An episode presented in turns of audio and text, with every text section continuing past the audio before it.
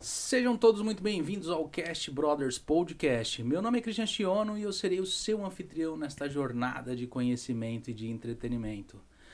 E quem ainda não deixou o seu like aí, que está entrando aí agora, vai deixando o seu like. Quem não é inscrito, não deixe de se inscrever no canal, né? Porque isso, todo isso, todo esse conteúdo aqui é feito para você, né? E não deixe de clicar no sino aí, no sininho aí para notificação das lives, para você ficar sabendo quando as lives vão ocorrer, né? E, é, e hoje a live aqui é patrocinada pelo The Pizza, né? Ele vai estar tá trazendo aqui uma pizza pra gente aí daqui a pouco, né? É, quem não conhece, tá aí nos QR Code aí na tela aí, tem o um endereço, né? E na descrição do, do vídeo tem todos os dados ali. Na verdade tem todos os dados, não, tem a rede social, vocês podem entrar lá, tem telefone, tem todos os dados na rede social dele. Então você pode entrar lá e tá pedindo uma pizza, aproveitando pedindo uma pizza e comer uma pizza assistindo o programa, né? Porque senão vocês daqui a pouco vão ver a gente comendo e vai dar vontade, né? E é o Christian Cabeleireiros, que é o nosso patrocinador oficial aqui. É, quem tá guardando para a última hora para marcar horário, quase já não tem mais horário, vai ficar com o cabelão grande, entendeu? Então, assim, se apresse, liga lá, margendando um horário que o negócio é tenso agora no final do ano. Vocês vão acabar ficando o cabelo grande, as mulheres com a raiz grande aí, tudo descabelado, passar o ano novo assim não é bacana, né? E eu ia começar essa live assim, fazendo uma pergunta assim, né? E eu acabei não começando do, do, do modo que eu ia começar, é porque eu sempre esqueço. né? Mas eu ia falar sobre o tema da live hoje, né? Assim, eu gostaria de saber assim, vocês já ouviram falar sobre dinheiro, gestão financeira, isso tudo vocês já ouviram falar, né? Mas vocês colocam em prática? Será que isso funciona? A gente vai descobrir hoje, hein? Então vocês ficam aí até o finalzinho da live aí para vocês estar sabendo tudo sobre isso daí. Que Japão não é brincadeira, não. Isso daqui é um, é um, é um sanguessuga de, de grana. A gente vai trabalhando e não tem tempo e a gente só vai gastando. E o dinheiro que a gente vai ganhando vai indo embora. Então a gente vai saber sobre um pouquinho sobre isso daí. E hoje, como meu convidado anfitrião aqui, que já é de casa aqui já, né? É, pode se apresentar Opa. aí. Ô, galera. Fala, galera. Eu aqui novamente. É, curtam aí, ó. Aproveitem. Façam bastante perguntas para você que tem dúvidas sobre dinheiro. Aí o cara tá aqui, ó. Ele vai tirar todas as suas dúvidas. Já se inscrevam aí no canal e mandem seus comentários aí que a gente vai estar tá comendo pizza aqui. Falei pra ele, nem falou o nome dele, é o Marcos Toyota. Ah, é verdade. Eu, eu me concentrei na pizza e esqueci do meu nome. Meu nome é Marcos Toyota, galera. É, muito obrigado. Quem não conhece, a rede social dele tá aí também, né? Ele também é um jovem empreendedor aqui no Japão, né? Então por isso ele está aqui hoje.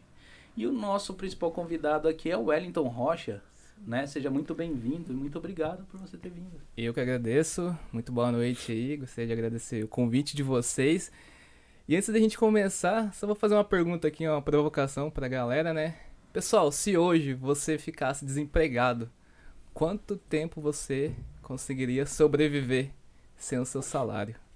Então hoje a gente vai fazer esse bate-papo aqui, a gente vai falar bastante sobre planejamento financeiro pessoal, a gente vai trocar uma ideia aqui. Estou é, aqui para fazer vocês pensarem em algumas coisas, também para trazer algumas reflexões, buscar soluções. Então comentem aí embaixo, deixem as suas perguntas aí, porque vamos fazer desse podcast aqui um, um bate-papo bem interessante, trazer conteúdo para vocês. E essa é a intenção, é chegar ao final e fazer vocês saírem desse podcast aqui transformado de uma maneira positiva, né? E com as contas aí, pelo menos que seja 1% organizado já tá bom. Né? É, isso é muito importante, porque aqui no Japão, não só aqui no Brasil também, né? As Sim. pessoas acham que só porque ganha pouco às vezes não tem como controlar isso, né? Sim. E eu vou começar pelo início aqui, né? Pode assim como assim um pleonasmo assim bem básico, assim começar pelo começo. Você é da onde do Brasil? Pirapozinho. Conhece Pirapozinho? Cara, eu vi lá, eu tava olhando no, seus, no seu. No seu. Tá no Facebook, eu acho que tá ali. Né, onde você participou, trabalhou em vários locais em Pirapozinho. Aí eu olhei e falei, mano, da onde fica essa cidade? Ó, se você colocar assim. Eu acho que hoje não, não, você não vai conseguir achar com essa pesquisa, mas se você colocar maior fogueira do Brasil, vai aparecer Pirapozinho. E foi você que você fez, não, não, não, lugar lá. Fala aí. Não, não, não. Foi ele que construiu lá. Não, é, é uma festa junina lá que é bem tradicional, né? E eles fazem uma fogueira de madeira de 50 metros. Então já foi considerada a maior fogueira do Brasil. E Pirapozinho fica lá, Pirapozinho, lá que é o interior do estado de São Paulo, porque ah. fica 600 quilômetros de São Paulo. Quando o pessoal fala assim, ah, mora no interior, Aí fala, ah, Jundiaí, Campinas, meu, É ligado com qual outra? Assim, outro, é bem sabe? divisa ali, falam que é o Pontal do Paranapanema. Ah, é- Paranapanema. A cidade ali, satélite, é Presidente Prudente. É bem mais ali pra baixo ali, né? Isso. É São Paulo, do outro lado Paraná e do outro lado Mato Grosso. Então, assim, de, da minha cidade até Maringá é uma hora e meia. Da minha cidade até ali Mato Grosso é uma hora pra você atravessar a fronteira ali. Então, Caramba. tô bem na divisa ali. É uma cidade de 25 mil habitantes. Morei lá durante 25 anos. Depois mudei pra Presidente Prudente. E cá estou no Japão. Agora mais 40 anos aqui no Japão. Ah, cara. não sei. Eu não posso falar que eu vim, ah, vim pra ficar dois, cinco anos, porque já vi várias histórias aí. É, não, E não- acaba ficando 10, 20. Ah, o Japão é esse problema mesmo, a gente não vê o tempo passar aqui. Exatamente. Justamente isso daí, essa parte do dinheiro é um grande problema aqui, né? Porque você você não alcança o que você veio buscar aqui e a maioria das pessoas vai insistindo, insistindo, até que simplesmente passa a viver no Japão. E, e aí acaba ficando assim. Pô, no Brasil tinha um padrão de vida, às vezes, diferentes do daqui. E aqui você chega aqui e o seu padrão vai lá em cima. Ah, eu não tinha um celular, então no Japão tem essa facilidade de ter um celular. Ah, eu não tinha um carro, no Japão com dois meses de trabalho eu consigo um carro. E aí, se não tomar cuidado, ela acaba se perdendo. E a pessoa fala assim, ah, agora eu vou pro Brasil com dinheiro. Aí quando vai ver, não tem o dinheiro que ela tinha pensado em ir pro Brasil. Ah, não, daqui a um tempo eu vou pro Brasil com dinheiro. Aí não tem e vai ficando. E quando vai ver, passou 5, 10 anos, 15 anos, 20 anos. E assim vai. Acaba ficando aqui e. Mas é que muitas pessoas decidem viver no Japão. Sim. Ela acaba vivendo aqui, né? É, eu, eu cheguei com o pensamento, né? A minha intenção, a princípio, quando eu vim pra cá, é, minha mãe tava sem aposentadoria, até tinha comentado no domingo. Aí eu falei assim, a nossa intenção é ir lá pro Japão, né? Até conversei com a minha esposa, a gente planejou isso. Não, a gente vai lá pra trabalhar, juntar um dinheiro, é, conseguir um dinheiro assim que a gente consiga manter o nosso padrão de vida que a gente tinha no Brasil e voltar. Mas aí quando chega aqui muda um pouquinho os planos, né? E eu acho que isso não é ruim. Não é ruim você chegar aqui com um pensamento, quando chega aqui você muda o o seu pensamento. É, você chega aqui com, com um objetivo, pisou aqui, você começa a ver como é que é a, a realidade e você muda. Isso não é ruim. É, o que eu vejo assim que as pessoas têm que ficar muito atenta é o que, que elas querem, sabe? Por que, que você tá aqui? Um exemplo, por que, que você tá gravando um podcast? É, por que, que você veio Japão? É, o que, que você pensa em fazer? Porque senão, eu acho que se você não tiver, eu vejo como um guia, até um, como que eu falo? Algo pra você seguir mesmo, né? Um, um propósito, assim, não, não é um propósito, aquele propósito, ah, viver feliz. Não, ah, vim aqui pra comprar uma casa e voltar pro Brasil. Vim aqui pra isso. Então, é, eu não acho errado a pessoa mudar de objetivo, porque a gente muda de, de ambiente e às vezes muda o que a gente pensava, às vezes a gente chega aqui é, acaba mudando o nosso pensamento, mas eu acho interessante ter isso, né? Algo assim, ah, pelo menos eu tô, tô fazendo zangueô pra isso. Ó, tô fazendo três horas de zangueô por dia para esse objetivo aqui. Tô fazendo só TADE por conta disso aqui. Então acho que você tendo esse guia assim já dá uma clareada e, e às vezes faz com que as pessoas sigam, né, num caminho que ela tem que seguir e não desvie. Ou às vezes tem gente que acaba tendo aquela sensação de que tá aqui há 10 anos e tá perdido, sabe? Não sei se você já conheceu pessoas assim. A maioria, eu acho que a maioria aqui, o que, que acontece no Japão, qual que é um dos maiores problemas que eu, eu, eu enxergo no Japão e acontece até com a gente mesmo. Tá entendendo? A partir da hora que você perde o seu objetivo principal, que às vezes é comprar uma casa, comprar um carro, montar uma empresa no Brasil, a pessoa só passa a viver o dia aqui. Sim. Então ela acaba não tendo essa parte que você falou que é um projeto a longo prazo ou a curto prazo, não importa. Porque as pessoas aqui eles executam. Você pode ver, ah, eu quero comprar um Crown. O cara vai lá e compra o Crown. Ah, eu quero comprar uma moto tal. Ele vai lá e compra a moto tal. Tá entendendo? Paga parcelado, paga do jeito que for, mas ele é o, é o objetivo no momento dele, ele executa. Sim. Tá entendendo? Mas aquele, aquele é, é, projeto pro futuro, eu acho que muita gente se perde aqui. Por isso que eu acho interessante esse podcast de hoje, Sim. né? Pra abrir um pouco a mente das pessoas, né? E Hum. é legal você falar isso, né? Que aqui tem essa facilidade. Na verdade, a gente tem um poder de compra muito bom aqui, sabe? A gente tem um poder de compra. E aí eu, eu, eu penso assim: você tá lá no Brasil, às vezes você tem um padrão de vida aqui assim, sei lá, vamos colocar um nível 10, aí você chega aqui no Japão, tá com um padrão de, de vida nível 70. Só pra gente ter uma medida assim. Será que realmente isso é necessário pra você? Será que às vezes você tá colocando o seu valor em objetos, Sendo que você às vezes pode ter um momento com seu filho, um lazer, às vezes você, você pode fazer uma viagem. Será que realmente é necessário você fazer tudo isso de Zanguiô?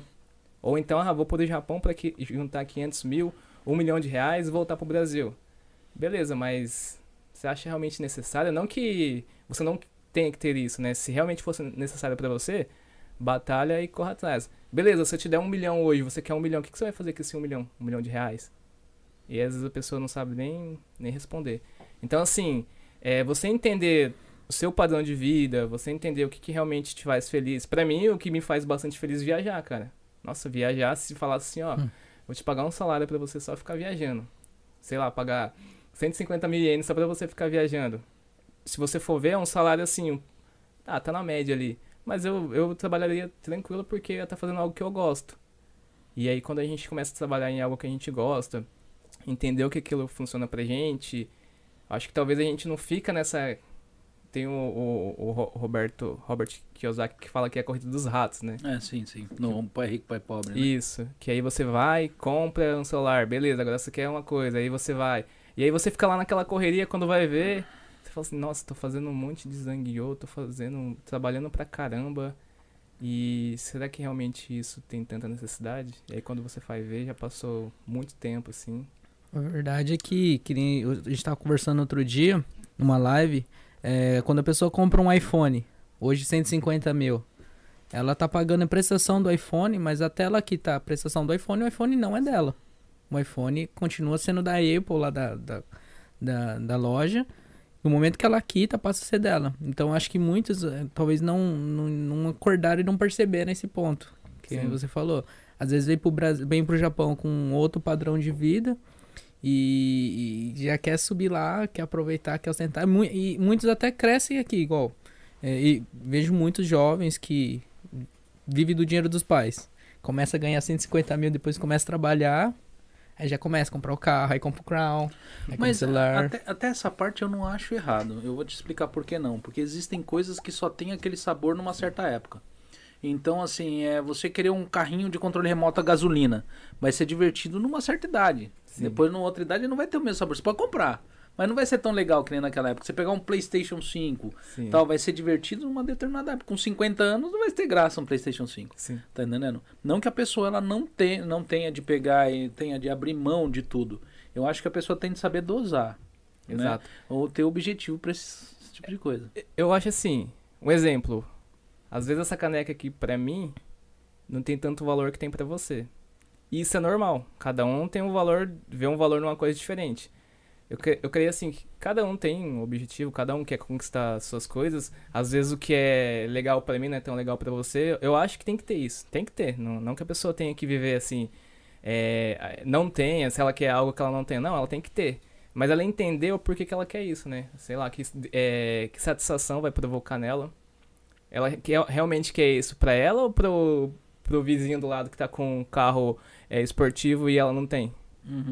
É porque tem muitas coisas que também é de momento, né? Sim, Aquele sim. negócio que é, você compra a satisfação momentânea e amanhã você não tá mais ali. exato. Né? E, e por que, que eu tô trazendo um pouquinho dessa reflexão, né? Porque entra muito nessa questão de você comprar, às vezes, por impulso. Então, assim, o, o Márcio é meu vizinho, o Marcos é meu vizinho. E os dois têm carro esportivo e eu não.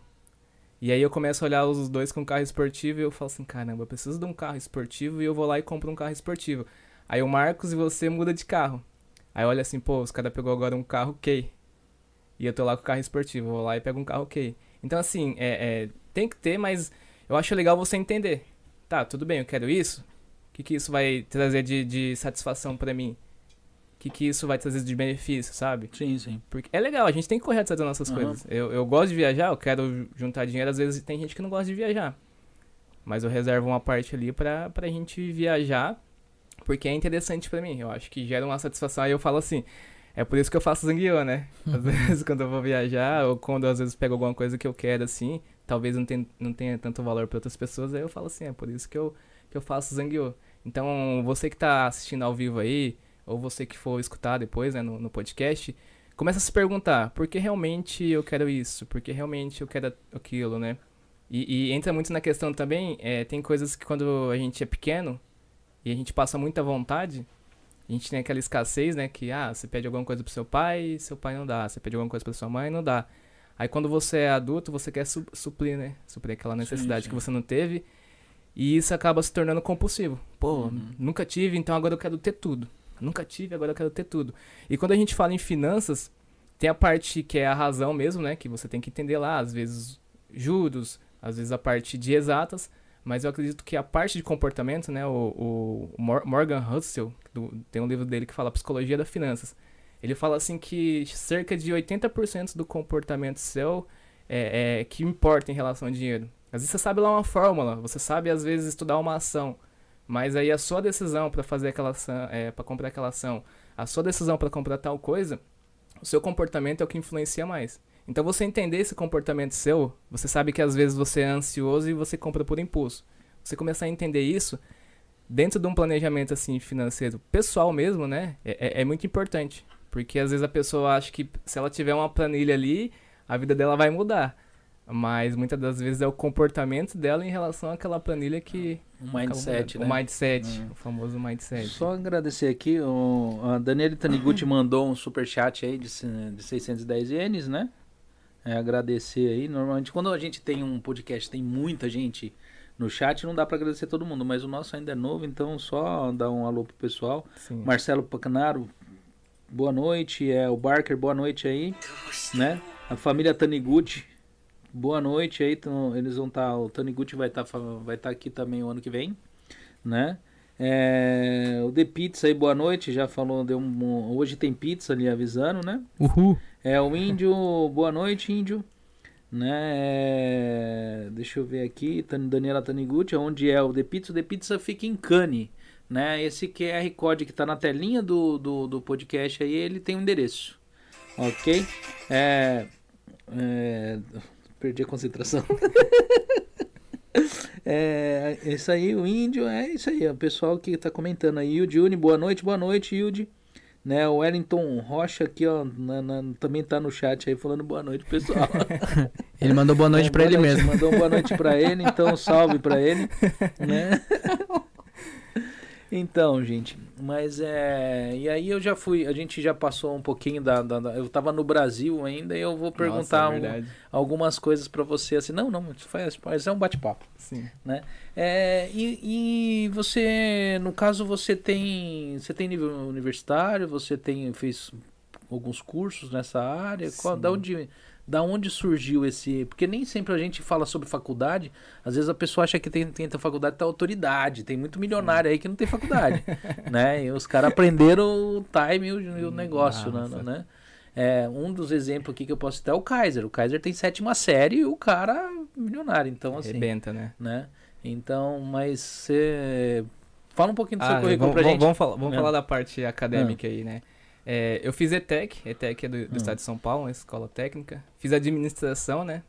E aí depois de um ano, um ano e meio, eu fiz administração, a graduação mesmo. E aí foi legal porque quando eu fui fazer a graduação, lá no Brasil tem o Enem, né? Que é uma Sim, prova sim. que você faz e tal. E aí quando você termina o Enem, você tem que pegar a nota e escolher algum curso. E aí eu não sabia qual curso que eu ia escolher. E meu irmão que fez lá as escolhas do curso. Sim. E ele falou assim, ó, vou escolher um curso aqui que eu acho que você vai gostar, que você fez o técnico, né? E os outros cursos falam aí. Aí eu falei, ele colocou administração. Aí eu falei assim, ah, coloca talvez marketing aí, né? Publicidade, que eu acho legal também. Uhum. E o segundo coloca história. Eu- agora que eu lembrei, coloca história. E ver o que, que vai dar, né? Aí saiu a nota do Enem lá e, e eu gostava muito da parte de redação. Então a, a parte de redação no Enem me ajudou bastante. Aí tem as primeiras chamadas do ProUni, pra eles mandarem a bolsa, né? Tem bolsa de 100% e bolsa de 50%. Na primeira chamada, eles me chamaram pra 100%. Aí meu irmão chamou eu e falou assim, ó, vem aqui e tal, ó, acho que deu certo. Aí eu olhei assim, nossa, 100%, uma bolsa de 100%, né? É, eu quero então, vou fazer. Então eu fiz a graduação de- em administração, aí depois acabou a administração, porque a administração assim, ela pega várias áreas, né? Então ela pega a parte de publicidade, pega a parte de contabilidade, pega a parte de recursos humanos, pega a parte de psicologia, que é uma parte que eu gosto também, e ela vai abrangendo várias áreas, tem até sociologia. E quando você sai da administração, você conhece várias áreas. Um exemplo, tem empresa lá, você consegue passar por todos os setores, Desde recrutamento e seleção até demissão, a contabilidade, fazer o DRE, essas coisas assim. E aí você sai sabendo um pouquinho de tudo, mas eu vejo que você não sai um especialista.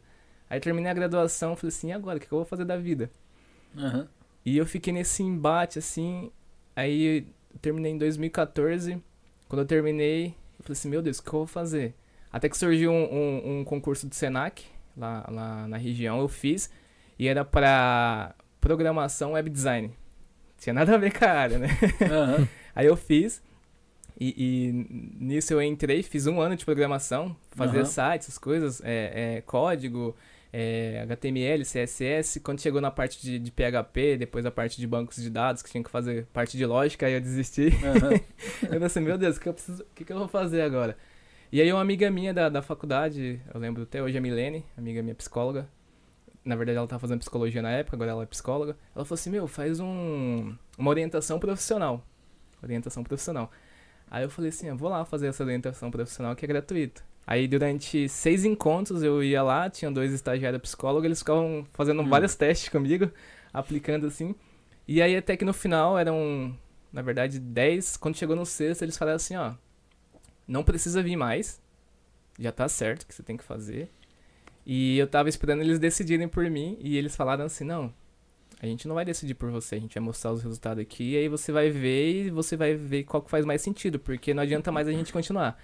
Por fim, saiu que era a parte de humanos, né? A parte de, de gestão de pessoas. Aí eu fiz o MBA, né? O MBA antigamente era considerado é, Master Business Administration. Era, era- administration. Era como se fosse um mestrado, só que aí agora é, é uma especialização. Aí fiz o MBA em gestão de pessoas. Aí gostei tanto, depois fiz uma formação em coach. N- Fiz mais por mim mesmo, né? Só que aí tinha que atuar, cheguei a atuar um pouco. Aí no Brasil eu sempre trabalhei com a parte de escritório mesmo, rotinas administrativas, eh, recrutamento e seleção, mexi um pouco na parte de contabilidade. Trabalhei acho que uns sete anos nessa área. E por fim, se for carreira acadêmica, era mais isso mesmo, né? Cheguei até na, no MBA. Penso em fazer um mestrado. Na verdade, cara, quando, quando tiver de boa mesmo meu hobby mesmo, pra fazer ou psicologia ou filosofia, eu penso em fazer. Então, Sim. assim, eu parei no, no, no MBA ali, mas eu quero continuar. Futuramente eu penso em voltar mesmo, Uhum. mas pra fazer algo assim relacionado ao meu hobby. Que aí eu acho que essas áreas é uma coisa que eu vou estudar assim, ah, se, se der dinheiro ou não, se eu vou ficar rico ou não, mas é uma coisa assim que eu gosto de estudar, que, que eu quero aprofundar mais ainda e dar continuidade. Ah, entendi. Mas e aí você chegou no Japão, certo? Foi no Japão que você decidiu mexer com essa parte de dinheiro, gestão financeira? Na verdade, dinheiro pra mim sempre foi uma dor, né? Essa, essa é a verdade. Eu sou filho de três irmãos, né? A gente, nós somos em três, e eu sou o caçula. Então você é o que apanhava. O que apanhava e o que pegava as roupas emprestadas. Te irmãos. entendo, te entendo. Era o que, tinha a van- a desvantagem de apanhar, né? Mas tinha lá a vantagem de sempre usar as roupas dos irmãos. Meu irmão sempre comprava roupa. Aí chegou um- uma certa idade ali que eu sempre usava as roupas do meu irmão. Mas eu sempre fui o caçula ali, né? E tinha mais dois irmãos. E minha mãe sempre cuidou da gente sozinho. E aí minha mãe tinha essa parte, assim, pra uma mãe cuidar de três filhos, é, e aí manter tudo ali, a família organizada, dá um certo trabalho e tem uma parte ali que vai ficar, não vai ficar balanceada, né? Tem uma, tem uma parte ali que vai faltar, às vezes vai ter uma parte que vai estar tranquilo, sabe? E aí essa parte financeira pra gente, desde de que eu me lembro, assim, foi uma dificuldade. Então, a parte de finanças sempre foi uma dor pra mim, assim. É, às vezes a gente tinha que comprar roupa uma vez no ano, ou então eu tinha que pegar dos meus irmãos. Chinelo, tênis, eu lembro até hoje, eu tinha um tênis lá que a gente usava assim até sair a sola do pé, assim, eu Aham. falava assim, mãe, agora acho que não dá mais não, hein? e, e, então assim, eu resolvi falar mais dessa parte de finanças. Uma das coisas é por causa disso, né? Por, por ter essa escassez, por ver o tanto que a gente passou de dificuldade, né? Por conta do dinheiro, é, às vezes muita gente, muitas pessoas da família sempre ajudou a gente. Minha madrinha sempre cuidou da gente pra minha mãe trabalhar. Minha mãe, minha mãe no Brasil fazia sancotai, né? Trocava três turnos, tinha vez que fazia 12 horas. E mesmo assim a gente sempre tava lá, né? Minha mãe eh, tinha dificuldade com a parte, às vezes sempre tem que estar fazendo empréstimo. E eu via, via aquilo e falava assim, meu, até quando que isso vai continuar, né? E eu era criança, não conseguia entender. Olhava para meus primos assim, eles com bicicleta, E eu falava, nossa, eles têm bicicleta e eu não. Aí minha mãe uma vez comprou uma bicicleta pra mim, no segundo mês roubaram a minha bicicleta. que tristeza, né? Cara, foi muito triste. E aí eu falei, a gente começa a se questionar, né? Nossa, até quando que vai essa fase assim, né? Até quando?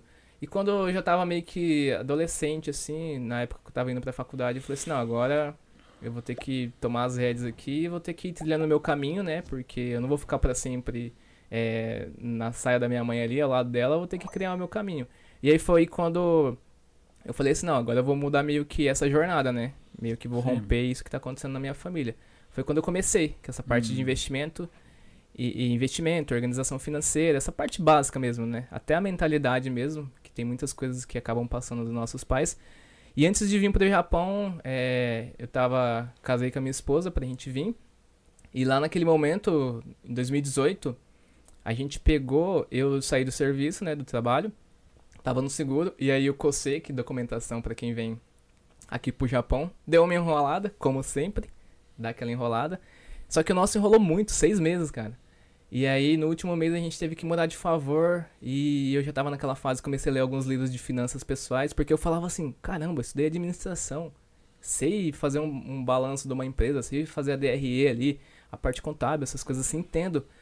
Mas eu não sei fazer na minha vida, cara. Caramba, e, e aí eu falei: meu, acho que tem, tá errado isso aí. Tipo, é uma vergonha pra mim, né? Eu via como uma vergonha. E eu falei assim, não, agora a gente vai mudar isso aí. Vamos mudar o jogo. Tem também a questão que eu até falei na live, né? Que, que eu vi minha mãe ali sofrendo por conta do dinheiro. E eu falei assim, meu, isso aí nunca mais vai acontecer. Então antes de vir pra cá, pro Japão, era uma coisa que eu falei assim, não, agora eu vou fazer essa virada de chave. Vou mudar de país, vou mudar todas as coisas da minha vida, assim, que, que eu sempre tive dificuldade. Então essa parte de finanças foi para isso. E eu falei, não, antes de eu começar a realmente falar, primeiro eu vou fazer. Porque eu gosto muito de, de falar aquilo que eu já apliquei porque eu vou falar assim, ó, comigo deu certo, comigo deu errado. Cria uma autoridade, né? E cria uma autoridade. E outra, eu vou estar tá falando de algo que o, o Taleb, né, que é um autor, fala que é o skin the game. Você coloca a sua pele em jogo. Então eu vou estar tá falando de algo que eu já vivenciei. Então se alguma pessoa tiver alguma dificuldade, eu vou ter aquela empatia, porque eu já passei por isso. Eu falei assim, não, agora, quando cheguei em 2018, vamos organizar tudo. Chegamos com passagem financiada, tudo financiado, com 30 mil ienes conseguimos passar ali os perrengues, dormir em futão, como sempre, né? Uhum. E, e, pagou as dívidas e tal, vamos fazer a reserva de emergência ali. E foi indo passo a passo. E você chegou bem, você chegou com 30 mil ienes, hum. muito chega aqui ser um tostão, Sim, cara. Tostão. Fica na dependência de algumas empreiteiras aí que não são muito. Cara, é... legal com o pessoal. E, e, é uma coisa que você fica preso, né? É, é, você meio que. Como que eu falei esses dias? É, você fica, acaba ficando. Não. Fica preso mesmo, fica dependente e, e fica amarrado ali, às vezes você quer sair daquele ambiente e não consegue porque você não tem o poder de sair assim de, de compra, né, de dinheiro mesmo, você não consegue, um exemplo, mudar de apartamento, você tá ali com uma dívida e tal. E a gente durante seis meses foi quitando essa dívida, depois foi montando a reserva de emergência, aí foi começando a investir. E aí quando chegou esse ano, é, uma pessoa no, no Instagram postou, né? ah, eu moro aqui com meu marido e tal, e o pessoal acha que é fácil. Começou a contar, né? Meio que desabafar da vida dela e tal. E eu olhei para aquilo lá assim e falei assim, nossa, totalmente diferente da nossa realidade que tá aqui, né? E, e tá aí minha esposa, casal aqui. Ou eu tô vivendo num ambiente diferente, ou tem alguma coisa errado. E aí eu comecei a falar, pessoal, é, hoje, se eu voltar pro Brasil, né, com, com a reserva que a gente fez, com os investimentos que a gente tá fazendo aqui, com as coisas que a gente tá fazendo, a gente consegue ficar assim, cinco anos parado lá, é, se for receber o, o, os dividendos do, do, dos nossos investimentos, a gente consegue ficar de pelo menos um sem trabalhar, ou se a gente for usar a nossa reserva lá, tudo que a gente investiu, a gente consegue ficar cinco anos de boa, né?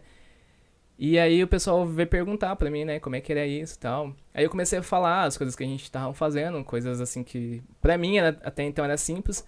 E aí uma pessoa chamou eu pra a, a Clarice Miyamoto, que ela fala também de finanças aqui no Japão, me convidou pra gente gravar um vídeo. E a partir dali eu comecei a olhar assim, e, e foi umas coisas que eu comecei a entender, pô, hoje é básico para mim, né? Mas eu vejo que para muitas pessoas, até por, por pessoas próximas assim, esse básico não é tão básico assim. Às vezes essas coisas que eu faço, assim, até para enviar dinheiro pro Brasil, que para mim é, é simples, tem muita gente que tem dificuldade Até pra ter essa reflexão assim, peraí, é, é, se eu tô num país diferente, que eu não falo a língua, não domino, se eu não tenho uma reserva ali e ficar desempregado, é, é, eu, vou passar um apuro, né? Então tenho que ter essa reserva ali. E pra mim foi bem simples, assim, né? Tipo, já vim bem centrado, assim, no que eu queria fazer, no que eu precisava fazer. E aí, quando foi no começo do ano, é, comecei a entender que o que era simples pra mim não, não era tão simples para as pessoas. E foi a partir dali que eu falei assim, não, agora a gente vai começar a falar mais sobre isso, né? Vou usar o meu Instagram, que eu uso bastante. Eu gosto de usar o meu Instagram para compartilhar mesmo, para agregar. E vou usar o meu Instagram também. Vou montar mentorias, vou montar cursos e, e, e vou começar a falar mais sobre isso. Essa parte básica. Porque hoje, é, ações, investimento, é, pelo menos no Brasil, nossa, tá bem falado assim, tá no, tá no hype, né? E aí o que acontece? Você vai para esse mundo sem ter uma base ali bem fixa. Ah, vou começar a investir, porque tem muito influencer falando que é interessante investir, que você deve investir. É, interessante. Mas e o básico, né? E o, o arroz com feijão? E, por exemplo, você tá lá investindo e se, igual acontece ano passado, que tem aquela queda uhum. lá, e você perde, sei lá, é, é 50% do que você investiu. Você tem ali um, um, um, plano de contingência, né? Você tem uma, uma essa reserva que a gente sempre fala. É, você vai saber lidar com isso. Então, assim, é legal você ir avançando, mas é legal você passar por, por todas as etapas, né? Então, constrói aquela base lá, como se fosse um prédio, né? Que é essa parte básica mesmo, essas finanças pessoais.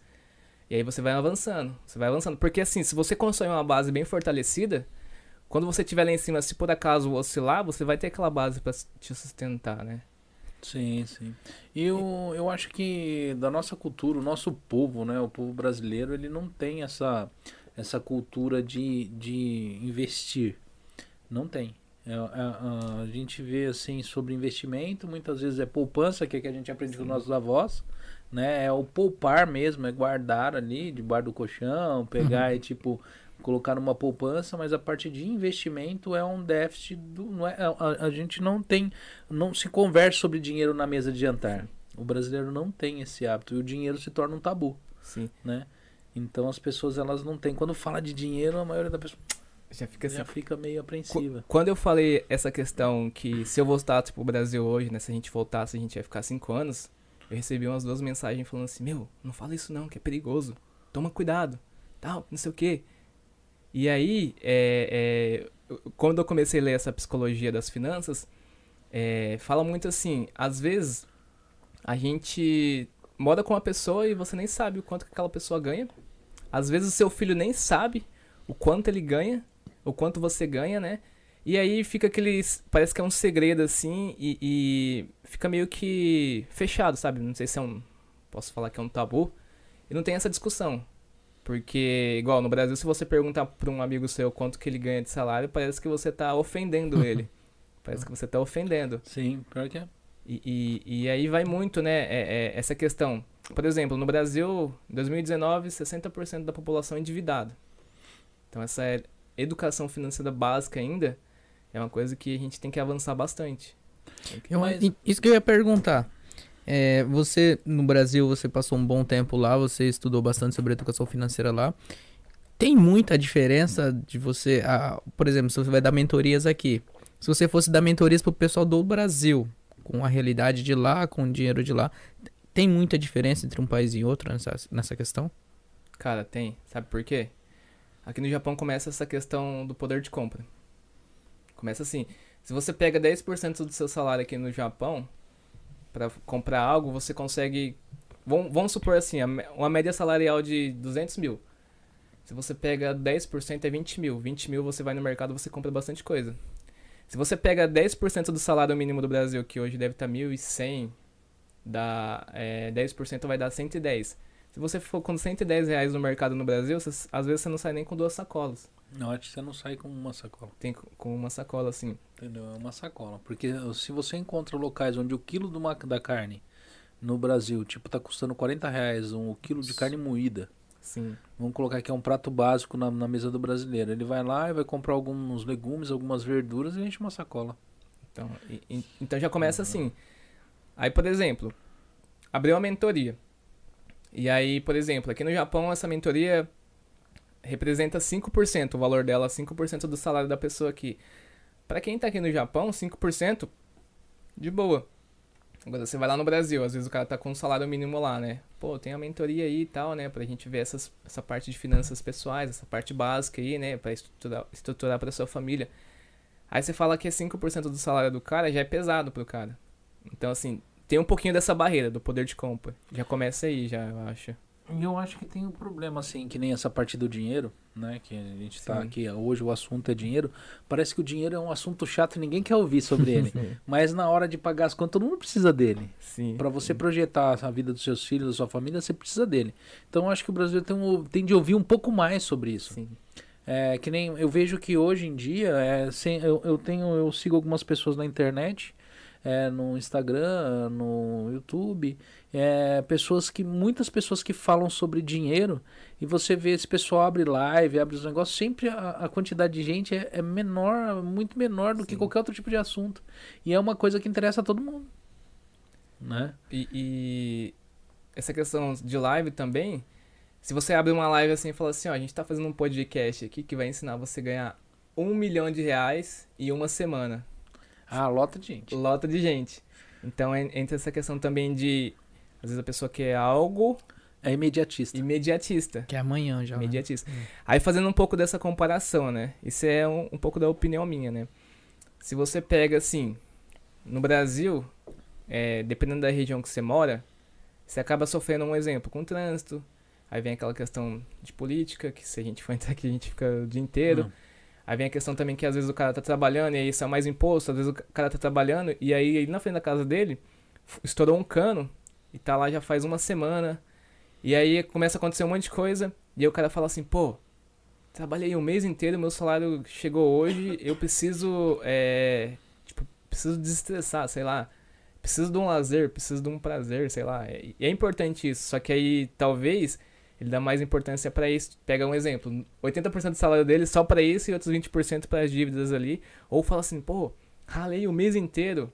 Não que isso seja errado. Mas agora eu preciso comprar um copo de, sei lá, assim, isso aqui, isso aqui, isso aqui, que é essa questão do imediatismo mesmo. Então, é, tem um pouco de diferença, assim, né? É, é, vejo que... que- Hum.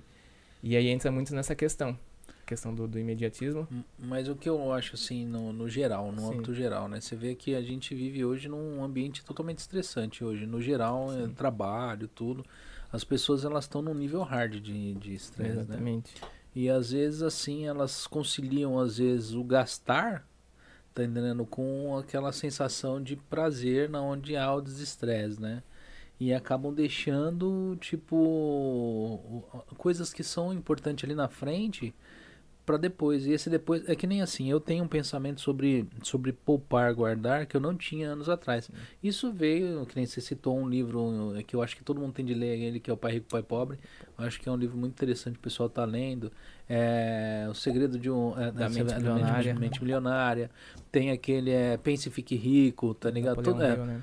É, Napoleão Rios tem vários livros desses daí que te ajudam a mudar um pouco a perspectiva sobre dinheiro, né? Sim, sim. São livros realmente de leituras maçantes, tirando para rico para pobre, né, chega a ser até, né, Sim. tem uma certa uma certa não é, é, é uma aventura, mas tem uma certa emoção no livro.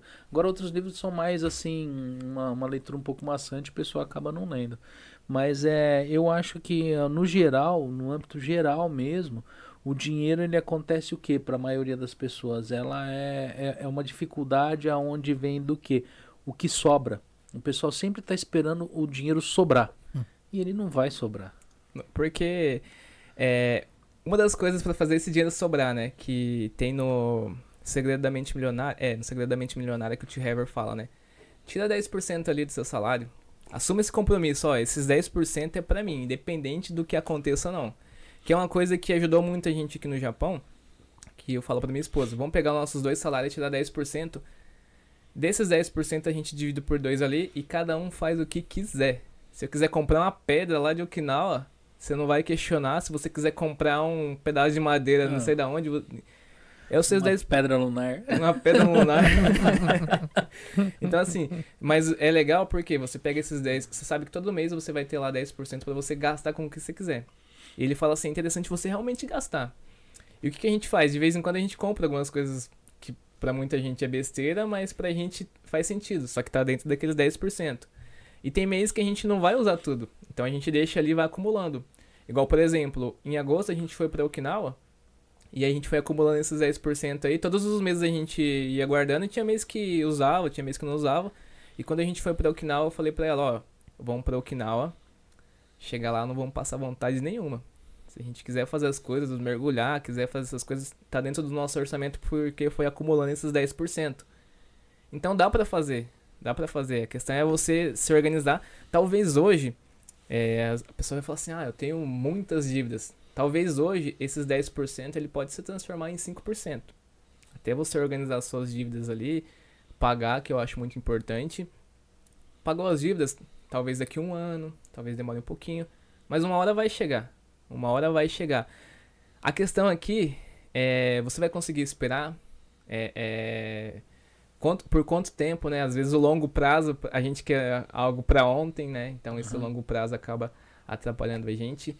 Mas é legal a gente se pagar, a gente ter isso, porque senão a gente vai viver uma vida só pagando conta. E, e eu acho que isso não é saudável, tanto pra nossa saúde. É, eu acho que a gente, todo mundo paga todo mundo, menos a si próprio, né? Sim, O sim. salário seu é o que. e esses 10%, eu normalmente eu, eu mais guardo esses Sim. 10, 15%. Eu crio uma meta aonde eu pego esse dinheiro eu guardo independente do que eu tenho para fazer. Porque quando se você, se você trabalha numa fábrica e te tiram o zangueô, você não vive o mês? Sim, Então, quer dizer, se você tira aquele dinheiro, você é obrigado a viver com o que sobrou, não é? sim, sim. Então agora se você espera sobrar um dinheiro pra você fazer alguma coisa, ele se torna mais difícil. Por causa das recompensas. Então você fala, ah, eu, eu, eu, eu mereço pegar e tomar esse sorvetinho, eu Sim. mereço comprar esse tênis, eu mereço comer isso, eu mereço fazer aquilo. Não que não mereça. Mas vira um hábito onde você joga o seu dinheiro pela janela. E, e, e o que acontece, o que pode acontecer, às vezes inverter, né? Em vez de 10%, pega 90% e 10% pra, É. pro básico Aham. ali, né?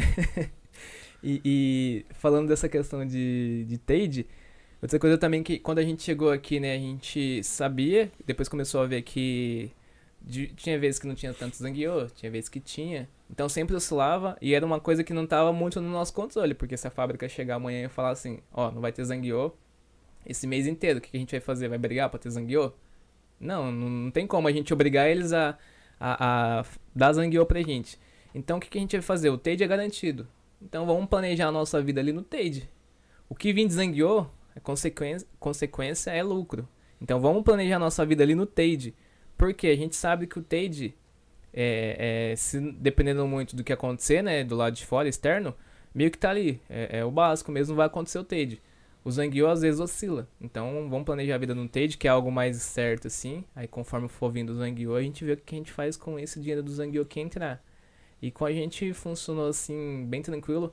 É, em 2019, eu sofri o Kobe, né? Fui mandado Ah. embora. Aí eu cheguei em casa, minha esposa chegou depois, eu falei pra ela: Ah, fui mandado embora. Ela olhou assim, sério? Eu falei assim, fui. Ah, você tá mentindo, né? Aí eu falei assim, não, eu fui mandado embora. Para, você tá mentindo. Você tá de boa aí? Tipo, você não tá preocupado? Aí eu falei assim, preocupado com o que, né? Tipo, a gente tem a nossa reserva ali. Acabou reserva, tem um seguro. Então, basicamente, a gente tem um ano pra mim arrumar um emprego e você ainda tá trabalhando, a gente tem um ano. Então, na teoria, tipo, a gente tem um, um limite de um ano pra arrumar um emprego novo. E outra, hoje- a gente tá saudável, a gente é novo tal, a gente consegue. E aí, cara, a partir daquele dia eu falei assim, ah, meu, realmente faz sentido essa tranquilidade, sabe? De você chegar e, e, e- ah, te mandou embora. Na hora de ler, às vezes você tem aquele estresse assim, mas aí você chega em casa, coloca a cabeça no lugar e fala assim, não, pera, eu ainda tenho tempo pra reagir. Não preciso reagir daqui a um mês, não. Coloca a cabeça no lugar, às vezes toma até uma decisão certa. Aí no meu caso, no outro dia, passou uns dois dias, eles é, renovaram o contrato e a vida continuou. E eu falei assim, meu, essa sensação que eu tive, rompeu ali o contrato, tomei esse susto e eu vi que tinha é, é, esse plano assim de, de contingência que meio que me salvou e trouxe, trouxe essa tranquilidade. Eu acho interessante eu ter novamente, que é uma sensação boa, e, e Hum. também é, trazer um pouco dessa consciência para as pessoas, né? Se eu tive uma sensação ali de, de tranquilidade mesmo, vamos trazer isso para as pessoas. Que... Isso que, isso que é legal, porque você tem essa, essa mentalidade, essa. Só que, assim, uma pergunta que eu quero até fazer pra você. É. Como que faz. Como as pessoas que às vezes estão assistindo em casa. que, que elas têm que pensar para que esses 10% não virem os 90%? Você até citou Sim, sim. o que acontece. Ah, esses 10, ah não, deixa virar 15. Ah, deixa virar 20 só esse mês. Mas como, o que, que a pessoa tem que pensar, vamos dizer assim, para que isso não aconteça e vire uma bola de neve? E Porque realmente acontece esses imprevistos. sim. Se você não tivesse se programado tudo, provavelmente a, no- a notícia que você teria dado para sua esposa ia ser totalmente diferente. Sim, sim. Então, que que, como que o pessoal tem que começar esse start assim para ela mudar?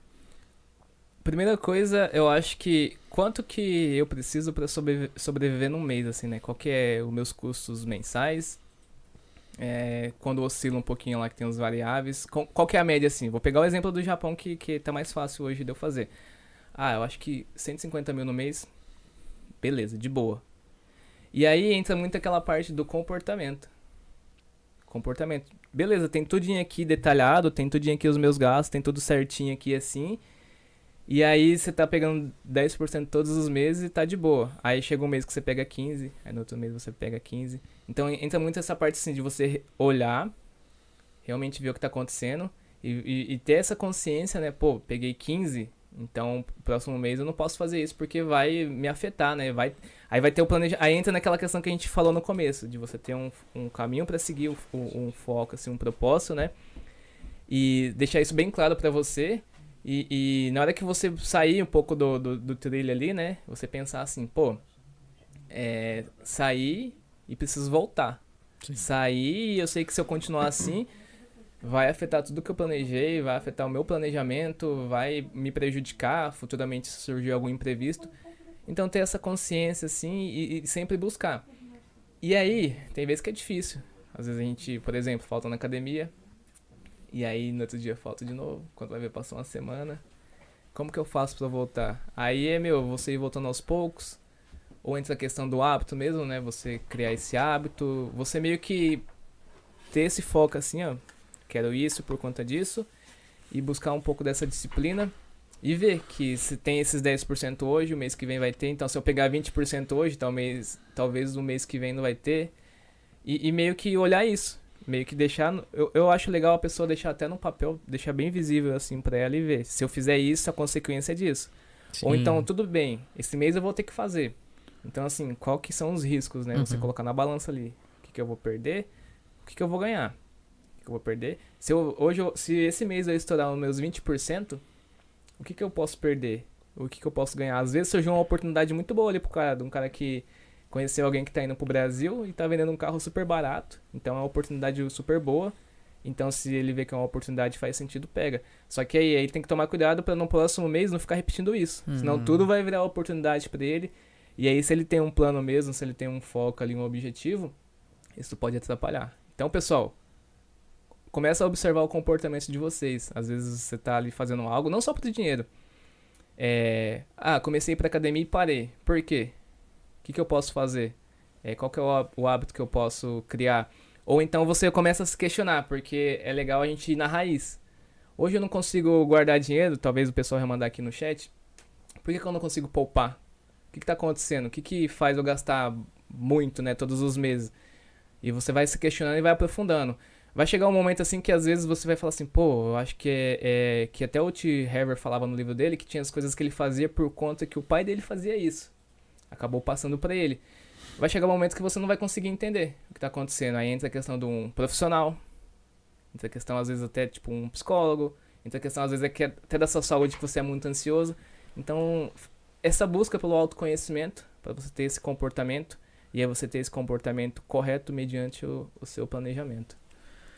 Porque assim, eu vejo assim, a gente tem de ir também dentro da realidade de várias pessoas, não de só um grupo Sim. pequeno, que nem assim, eu vou, eu vou falar assim, a vida às vezes vocês não têm filhos, né? Às Ainda vezes, não. para um planeja- planejamento familiar onde existe filhos, às vezes muda um pouco assim o foco das Sim, coisas, né? sim. Tipo assim, você chega ali, às vezes você tem totalmente planejado e filho é imprevisto. Isso é verdade. Eles ficam doentes hoje, amanhã tem uma, uma, uma excursão na escola que te avisam em cima da hora.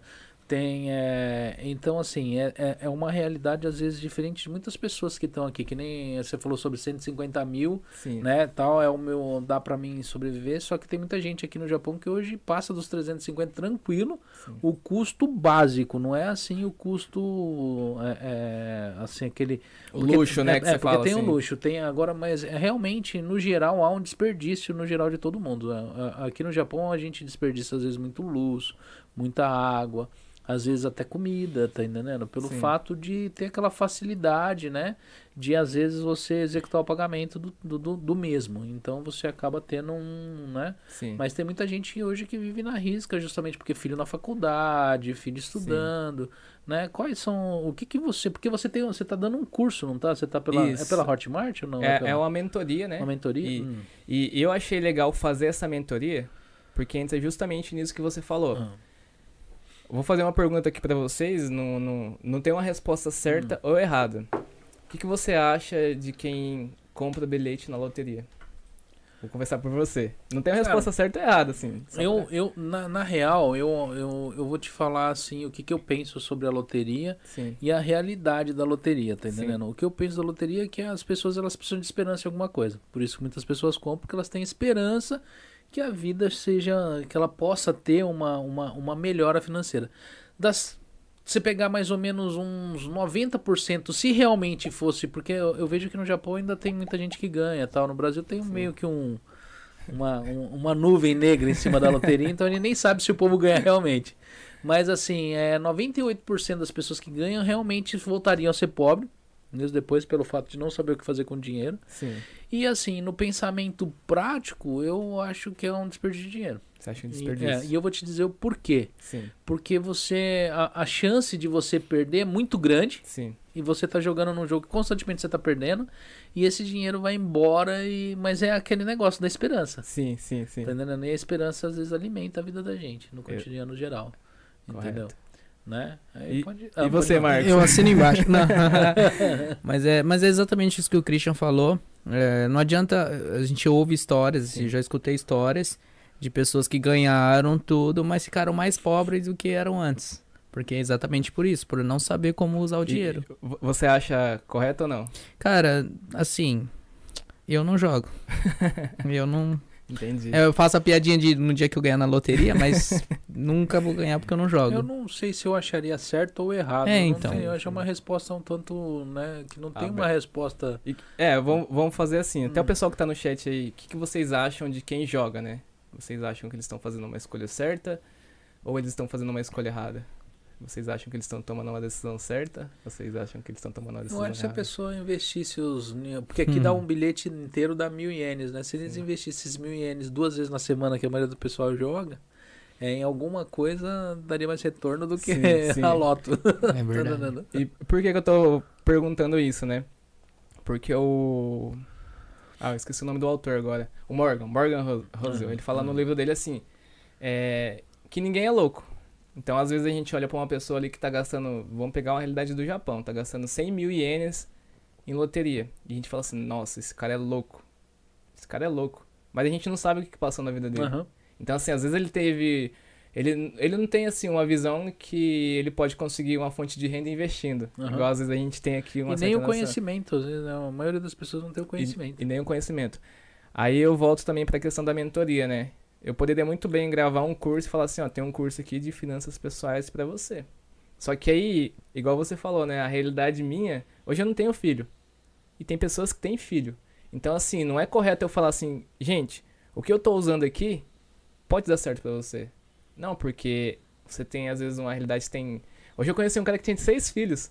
Uau. Você acha que o que eu vou falar aqui é, vai fazer 100% de sentido pra ele? Então cada um vai ter essa realidade. E aí dentro disso eu tento falar assim, ó, tem isso que é a minha realidade. Tem um exemplo, a gente usa planilhas ali para buscar fazer o, o, o, controle mesmo, mas tem coisas que dá pra gente usar. Por exemplo, é, vou vamos calcular aí o custo que você tem é, mensal, médio, assim, né? Com seus, com seus seis filhos, vou pegar o exemplo desse cara.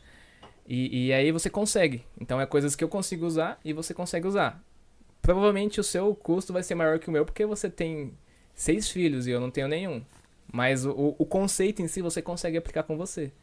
Então, às vezes, então, eu vou falar assim, hoje eu tiro 50% do nosso, do, da nossa renda e mando para investimento. E aí o cara não vai conseguir fazer isso porque ele tem seis filhos. Então, assim, é a gente buscar um pouco dessa empatia, entender, mas o conceito em si, a pessoa consegue usar. E às vezes, por a gente não ter seis filhos, a gente consegue, um exemplo, um, um, uma liberdade financeira maior. Porque a gente não tem esses filhos, a gente consegue avançar mais rápido. E tem gente que não vai avançar muito rápido. Talvez não agora. Mas às vezes os filhos pode ser uma catapulta. Exatamente. Entendeu? Você Exatamente. pega e tipo aquilo ali pode te fazer com que você avance muito mais rápido, Sim, sim. justamente por causa deles, porque você não tem tempo. Sim. Tá entendendo? E o seu tempo se esgota a cada dia que se passa quando você tem filhos. E Entendeu? questão de filhos também entra muito nessa que, é nesse quesito de motivação que eu falo, né? Que às vezes você tá ali fazendo zangueio e não quer fazer, mas aí você olha assim, pô, tenho seis filhos lá em casa. Se não for por mim, vai ser pros seis lá, né? Então eu falo que é a motivação de, de segunda camada. Então, assim, é, talvez uma pessoa com seis filhos esteja mais motivada do que eu que não tenho mais filhos. Por quê? Às vezes não é por ela, é por outras pessoas. Só que assim, o que eu posso fazer também? Eu posso criar esses seis filhos, vamos dizer assim, né? Inventar esses seis filhos, por exemplo, posso pegar minha mãe ali, meus irmãos, e usar eles também como uma- essa segunda camada de motivação. Porque tem dia que eu não quero fazer zangueu. Igual quando eu cheguei aqui, eu trabalhava em escritório com ar condicionado assim, cafezinho à vontade. Cheguei aqui três horas e meia de zangueu à noite. E eu olhei para aquilo ali assim e falei assim, meu Deus, o que, que eu tô fazendo aqui? e aí naquele momento eu ainda voltei no tempo e falei assim, minha mãe fazia duas, 12 horas trabalho por dia por três filhos. Então assim, se não for por mim, vai ser por ela e vai ser pelo meu, pelos meus irmãos, né? Então essa motivação de segunda camada, né, que, que eu acho interessante a gente usar também. E, e voltando lá no começo, então a minha realidade é diferente, mas o conceito em si pode ser usado para várias realidades Adaptando, né? e adaptando. Sim. Eu vou ler algumas coisinhas aqui, né? Ah, como que é? É, tava o Taniguchi aqui falando sobre temperatura, mas esse eu não vou ler aqui. Eu vou ler. É que tá frio mesmo aqui no Japão. Mas aqui assim, a Daniela Taniguchi é história do Wellington Rocha é sofrida, mas ele é esforçado. Menino guerreiro, Obrigado. né? É... Aí o Marcelo, o Marcelo Pacanara aqui zoando com o Fábio Zuza Mandioqueiro. Né? Deixa eu ver aqui, ó. O Marcelo Pacanara falou: vou ganhar na Mega Sena da virada. Tomara, cara. Aí você pega e manda um superchat daqueles bem gordo pra gente. É isso que eu ia falar. Eu não jogo, mas quem joga e ganhar, compartilha com a gente o dinheiro. Que eu vou pegar e vou falar desse superchat até o último dia aqui. né? Aí o Nicola Florenzano, ele é advogado aqui, que já veio aqui com a gente aqui já, ele perguntou Sim. aqui. O que o Rocha acha das moedas digitais? Talvez você não tenha resposta sobre isso, mas eu tenho a minha opinião. Aí eu vou falar, vou perguntar primeiro pra você. E a oscilação, rendimento, facilidade de resgate seria viável? Ó, hoje eu comecei a colocar o pezinho ali, né? Sabe Ah, quando ah, você vai entrando sim, no- sim. na piscina e vai colocando? Então, assim, é uma coisa que você tem que tomar cuidado porque é volátil, né? Do Sim. mesmo dia tá lá em cima, o mesmo dia tá lá embaixo. Então você tem que ter, é, como que se diz? Uma mente muito assim, às vezes fria, porque você vê a coisa caindo lá, né? E aí você já vai querer tirar. E aí nessa queda, Não, eu sou gelado nesse negócio. Pra mim pode até o show, não tô nem. Então, então é, hoje, se eu fosse falar uma opinião formada sobre isso assim, é aquilo que eu, que eu comentei desde o início, né? Eu gosto de falar daquilo que eu pratico. Faz pouco tempo que eu comecei nessa parte de, de Ah. digitais assim. Eu vejo que a gente não vai conseguir ignorar isso. Não, tem É como. um mercado que ele, ele chegou e não vai embora. Já é realidade. É realidade. Já é re- realidade. Por mais resistência que tenha, não tem como a gente fugir disso aí. E quem ainda não conhece, eu acho interessante e ter a curiosidade para saber o que tá acontecendo, porque entre aquela frase lá, né? Quem chega primeiro bebe água limpa, né? Bebe É. água fresca. Então, é, essa questão de facilidades, eu acho que ele perguntou de facilidades, né? De, É, ah, aham, facilidade de resgate, a facilidade é fácil, retirar Sim, resgate sim. é fácil. Isso daí também tem de verificar a corretora na qual você vai entrar. Tem muita corretora que desde quando eu comecei a investir até hoje já fechou. sim. Tem várias que fecharam, então tomar cuidado com corretora, né? Pegar assim, dá sempre estar olhando a, a, aonde é pra, a, a parte legal, né, de cada corretora em cada país, porque assim, a China recentemente proibiu o uso de criptomoeda na China. né? Não sei se eles voltaram atrás, eu não, não parece que eles estão mantendo firme. Sim. Então, todos, qualquer corretora na China você pode ter problema, ela pode ser fechada a qualquer momento ou já foi. Né? Então o pessoal fica com o dinheiro preso nesses locais. Então, assim, quem tem criptomoeda, mantenha uma grande parte, se vocês puderem, em carteira. Sim. Não deixem em corretora, é perigoso. Tá entendendo? É, qual que é a vantagem da criptomoeda em relação a outro, qualquer outro tipo de ativo? Né? É que você é dono do seu próprio nariz com ela, você é dono do seu próprio dinheiro, não tem ninguém que manda nele. Então, mas você também é dono dos seus próprios prejuízos, das próprias burradas que você faz com ele. Porque se você esquecer a senha, é, esquecer na onde você colocou, né, tem gente aí com mais de bilhões de reais em Bitcoin aí que não sabe, não lembra da senha e não sabe como tirar de uma, uma carteira Treasure, né? Sim. É, a pessoa não lembra da senha. Já, Que até dó. a última vez que eu vi, ela vai até 10 tentativas, aí depois ela apaga o que tem dentro. Nossa. E a pessoa tava na oitava tentativa e eu não sei como que fez, se conseguiu abrir, mas parece que não conseguiu.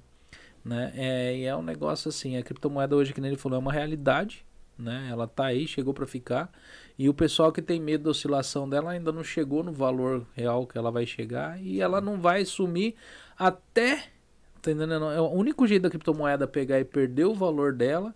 Eu vejo hoje ela ser totalmente legalizada por um, por um governo, por uma instituição e começar a ter um poder governamental em cima Sim. dela. Enquanto não tiver nenhum governo é, é, é, tendo poder sobre ela, ela vai continuar subindo, igual o louco, entendeu? E não que ela vai sumir se algum governo tiver é, é, é, regulamentar ela, não. O negócio é que o valor dela vai estacionar.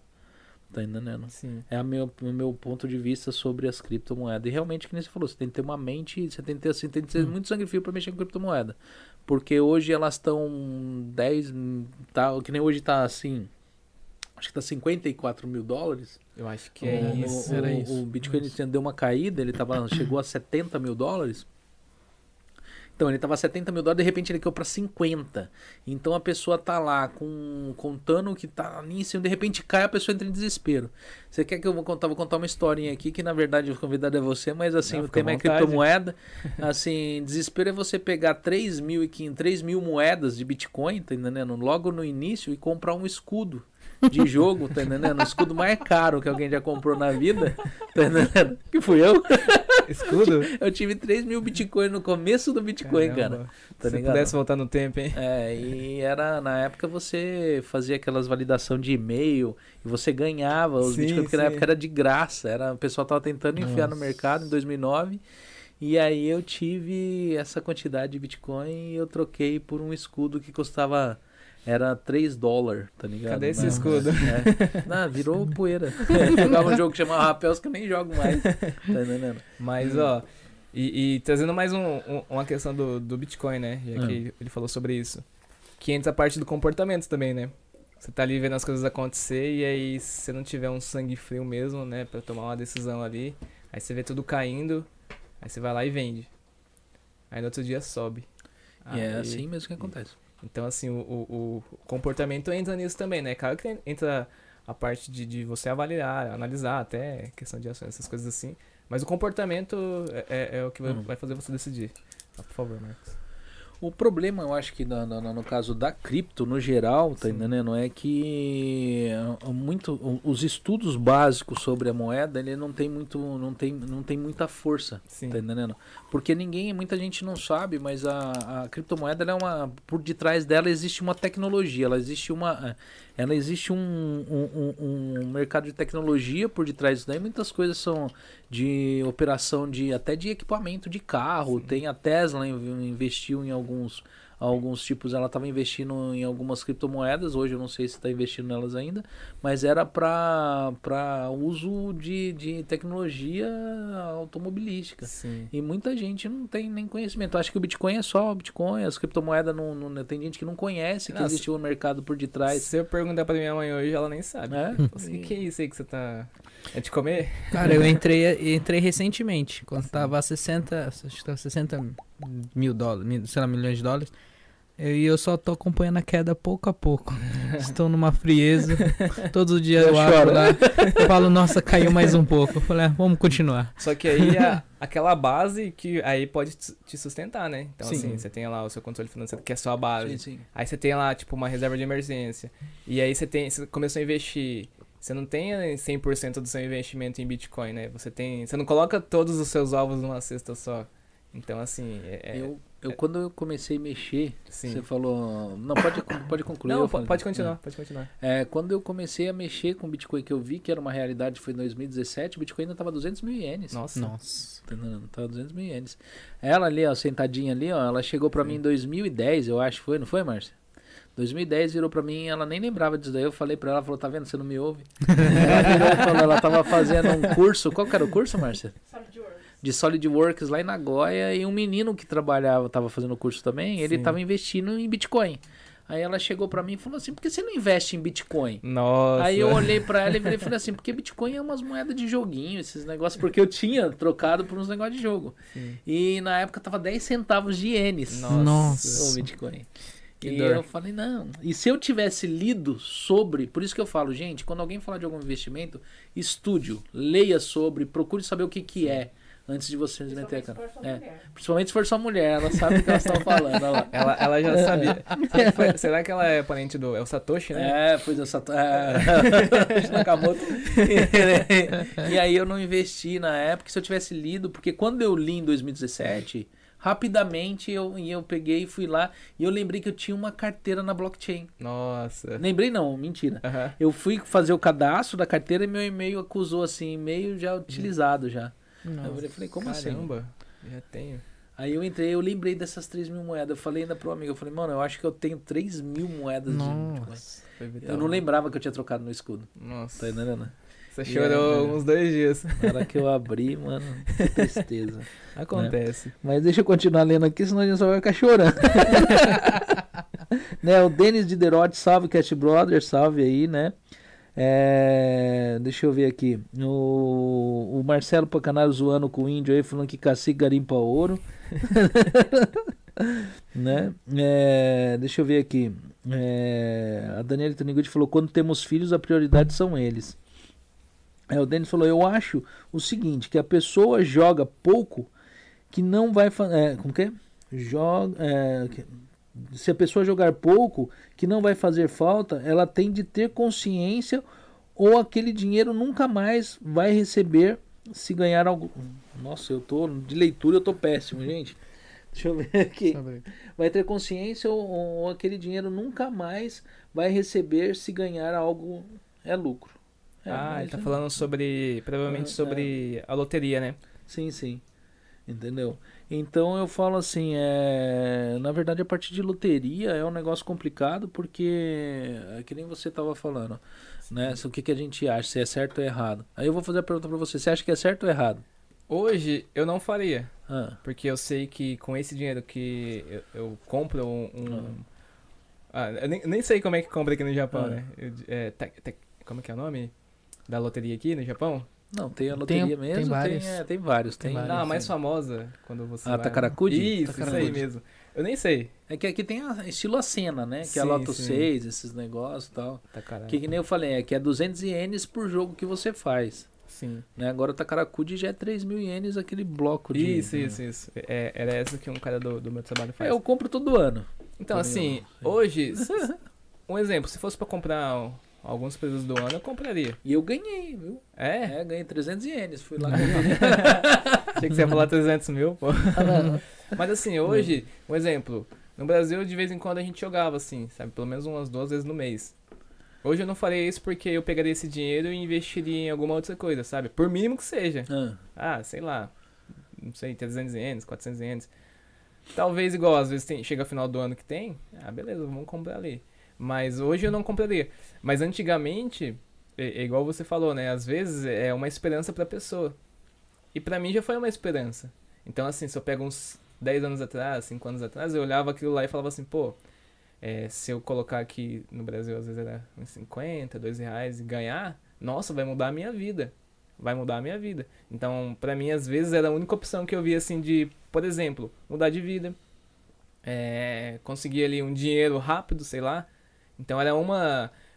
Talvez seria a minha única opção, que é a realidade de muitas pessoas, que às vezes olham e falam assim, pô, é, é, a loteria hoje é a minha única opção. Então hoje eu não faria com tanta frequência, né, com tanta constância, é, mas antigamente eu, eu já fiz, já comprava bastante, tinha até questão de, de, de raspadinha, assim, essas coisas assim. Mas é, é uma coisa ali que depois você começa a olhar e fala assim, pô, é algo que eu quero imediato, e às vezes a chance é mínima, né? Chance é mínima. Então, assim, eu, hoje eu prefiro investir. Por mínimo que seja, sei lá, não vou ganhar milhões, mas eu tô investindo ali que já é algo garantido, né? Tá pingando ali todos os meses, então hoje eu não investiria tanto. Não acho errado, é igual a gente tá discutindo aqui, né? Às vezes é a realidade da pessoa, às vezes pra ela é, é a esperança dela, às vezes ela gosta de ter aquela sensação, aquele frio assim, sabe? Tipo, tá saindo um sorteio lá tal, talvez eu ganhe. Então, é, é, hoje eu não investiria e. Mas eu acho que é mais esperança. Sim. Eu sim. acho que é, o que movimenta é esperança. Porque eu falo para você assim: é, você citou agora há pouquinho sobre as pessoas que têm dificuldade até de enviar dinheiro para o Brasil. Sim. Tem muita gente, quando o assunto é dinheiro, ela, eu falo para você que no, é, 98% das pessoas que estão ouvindo essa live hoje estão passando por ela. Entendeu? Porque hoje às vezes você vê 18, 20 pessoas tal. É, não é o que tá assistindo. Tem gente entrando e saindo Sim. e vai embora. E eu falo para você, 98% das pessoas entraram não entende o que a gente tá falando. E eu vou falar para você, e elas ficam esperando a, a, palavra mágica. Elas ficam esperando, não, mas qual que é o ponto? E aí, não, e como que eu faço? Sim. E às vezes não tem uma resposta 100% na maioria das coisas que você procura, que nem se você lê um livro o Pai Rico Pai Pobre, por exemplo, ele te dá a isca. Sim. Né? Hum. Ele te dá até um anzol, mas ele não te fala como ganhar. Exatamente. Ele não te fala, ele te dá assim possibilidades. Que nem ele cita lá que ele pegou sem dinheiro nenhum, ele foi lá e comprou um apartamento, teve lucro, tal, tal, tal. Mas não funciona para todo mundo. Exatamente. Tá então, é até uma coisa que a gente estava conversando antes, né? Que eu falei assim, ah, vamos evitar falar um pouco de investimentos, porque às vezes eu cito aqui alguma ação, às vezes eu cito alguma coisa que eu estou investindo, e a pessoa vai olhar e vai falar assim, pô, o cara tá falando sobre dinheiro, então ele tem um, um, uma certa base ali, um certo conhecimento. Então eu vou investir também porque tá falando, é porque tá certo. E não é assim. Tem a minha realidade e tem a sua realidade. E aí a gente tá falando aqui, sem querer a gente solta uma, uma ação aqui, a pessoa vai lá e compra, no outro dia essa ação cai, e aí que ela vai falar, pô, esse cara falou uma ação ali que eu peguei e deu ruim, né? Então, é, é pessoa talvez quer, às vezes, fácil, né? Quer, quer esse dinheiro fácil. a gente busca esse dinheiro, esse é, caminho curto, né? Esse atalho, né? A gente busca é, essas coisas para ontem. É, é, o longo prazo pra gente, meu Deus, se você se imaginar daqui 10 anos é, é, é para ganhar um dinheiro, você investiu hoje. Pegar daqui 5 anos, é, parece que é uma eternidade, parece que gera uma dor e a gente não tem essa paciência. E, e a gente sempre quer amanhã, ontem, quer hoje, tudo bem rápido e, e ali também tá uma armadilha, né? Esse é. imediatismo, assim. E até as que você falou que você levou seis meses para quando você chegou no Japão. Sim. Pra quitar a dívida ali do, das passagens. Fala pra uma pessoa, você vai levar seis meses só pagando suas dívidas. A pessoa vai falar, meu Deus, mas e aí? Como que eu vou viver? Como que eu vou. Então é, o pessoal quer aproveitar o momento agora, que é tudo pra, pro agora, né? Eu vou, eu vou mandar um abraço para uma pessoa aqui e vou fazer uma pergunta para você que eu acho que vai ser meio longa a sua explicação. Beleza. Então eu vou aqui eu vou ler aqui de novo a mensagem do Denis de Derote aqui que ele, ele falou assim, desculpa, eu acho que faltou vírgula. eu acho o seguinte, se a pessoa jogar pouco, que não vai fazer falta, ela tem que ter consciência que aquele dinheiro nunca mais vai voltar, vai receber, porque ela nunca mais vai receber, Sim. né? E se ganhar algo é lucro né? Agora ficou melhor mesmo. Sim. As orgulhos melhoraram. É. E eu queria mandar um abraço aí pro Nelson e Esther. Eu encontrei eles esse, essa semana aí. Eles falaram que sempre estão assistindo aí. O Tani Gucci falou para mandar um abraço, né? Que é, é Esther né? é, é Telária, né? Teléria. Obrigado, Tani Gucci, por você também. É, um abraço para vocês dois aí, né? E eu vou fazer uma pergunta para você assim. E na prática? É, qual a dica que você daria para o pessoal que está aqui no Japão Sim. e o pessoal que às vezes está no Brasil para estar tá realmente fazendo isso funcionar? você fala a questão de, de, de organização. De, de você financeira. conseguir chegar ao ponto de você ter essa reserva. Sim. Tá entendendo? Porque assim, que nem eu te falei, temos várias realidades aqui. Pessoas que têm que tem é, é, é, filhos, pessoas que não têm filhos, pessoas que estão no Brasil, pessoas que estão no Japão, Sim. né? Qual seria assim a, a, a parte de gestão financeira assim? É, o, o que você pegaria e, e- e falaria para a pessoa que seria funcional para essas duas realidades aqui? Ó, igual eu falei pro Marcos dos passos, né? Então, Ah. assim, eu eu acho que o conceito em si dá pra usar em qualquer situação. O primeiro passo, eu vou falar assim, quem tem, quem tem caneta e papel anota, né? Eu acho que você fazer um raio-x de Ah. tudo que tá acontecendo, da onde que tá vindo o seu dinheiro e pra onde que ele tá indo. Porque hoje a gente, às vezes, falando assim, às vezes assim, ah, eu acho que tá indo pra cá, eu acho que tá indo pra lá. Eu sei que hoje é mais fácil falar de onde que tá vindo minha renda porque eu só tenho uma fonte de renda, então isso é mais simples. Mas e pra onde que tá indo? Então o primeiro passo seria esse raio-x que eu falo, né? Uhum. Você identificar para onde que tá indo. É, o que que tá acontecendo realmente, é, é, você tá gastando tudo, tipo, na sua casa, com seus filhos, é, todo o seu orçamento tá indo para algum lugar, então você ter esse, esse raio-x mesmo, pelo menos uns três meses aí, para você ter uma média, para você olhar assim e falar assim, é, que foi o que eu fiz, né? A gente pegou aqui três meses, a gente ia no mercado, pegava a notinha, aí a gente tinha um, um caderninho lá, agendinha, anotava, aí somava tudo que a gente gastou no dia, depois de cigarro no final de semana a gente somava tudo que a gente gastou na semana e as áreas lá, esse aqui foi para lazer, esse aqui foi para combustível, esse aqui foi para água, esse aqui foi para celular. Então, é esse raio-x mesmo de pelo menos uns três meses ali só para você ter uma noção, porque aí nada que você coloca no papel, você começa a entender. Pô, eu achava que era isso, eu achava que, tipo, não tava gastando tanto no Combine, mas realmente eu tô gastando muito no Combine. E, e, e você ter essa consciência. A partir desse momento você tem a consciência, sabe o que tá realmente acontecendo. E aí você cria um comprometimento ali. Pô, que, o que, que eu vou fazer? Tô vendo que aqui eu tô gastando muito em Combine. Será que se eu continuar gastando muito em Combine vai fazer realmente sentido? Pô, eu tô vendo que tá sobrando, então eu vou pegar esse que tá sobrando aqui, vou pegar e começar a investir. Vou começar a investir, não sei. Tô vendo que eu tô com muitas dívidas aí. Então eu vou lá e, e- e vou quitar as minhas dívidas, né? Vou quitar as minhas dívidas. Então eu vejo como primeiro passo isso, né? E aí a partir daí, você fazer essa organização.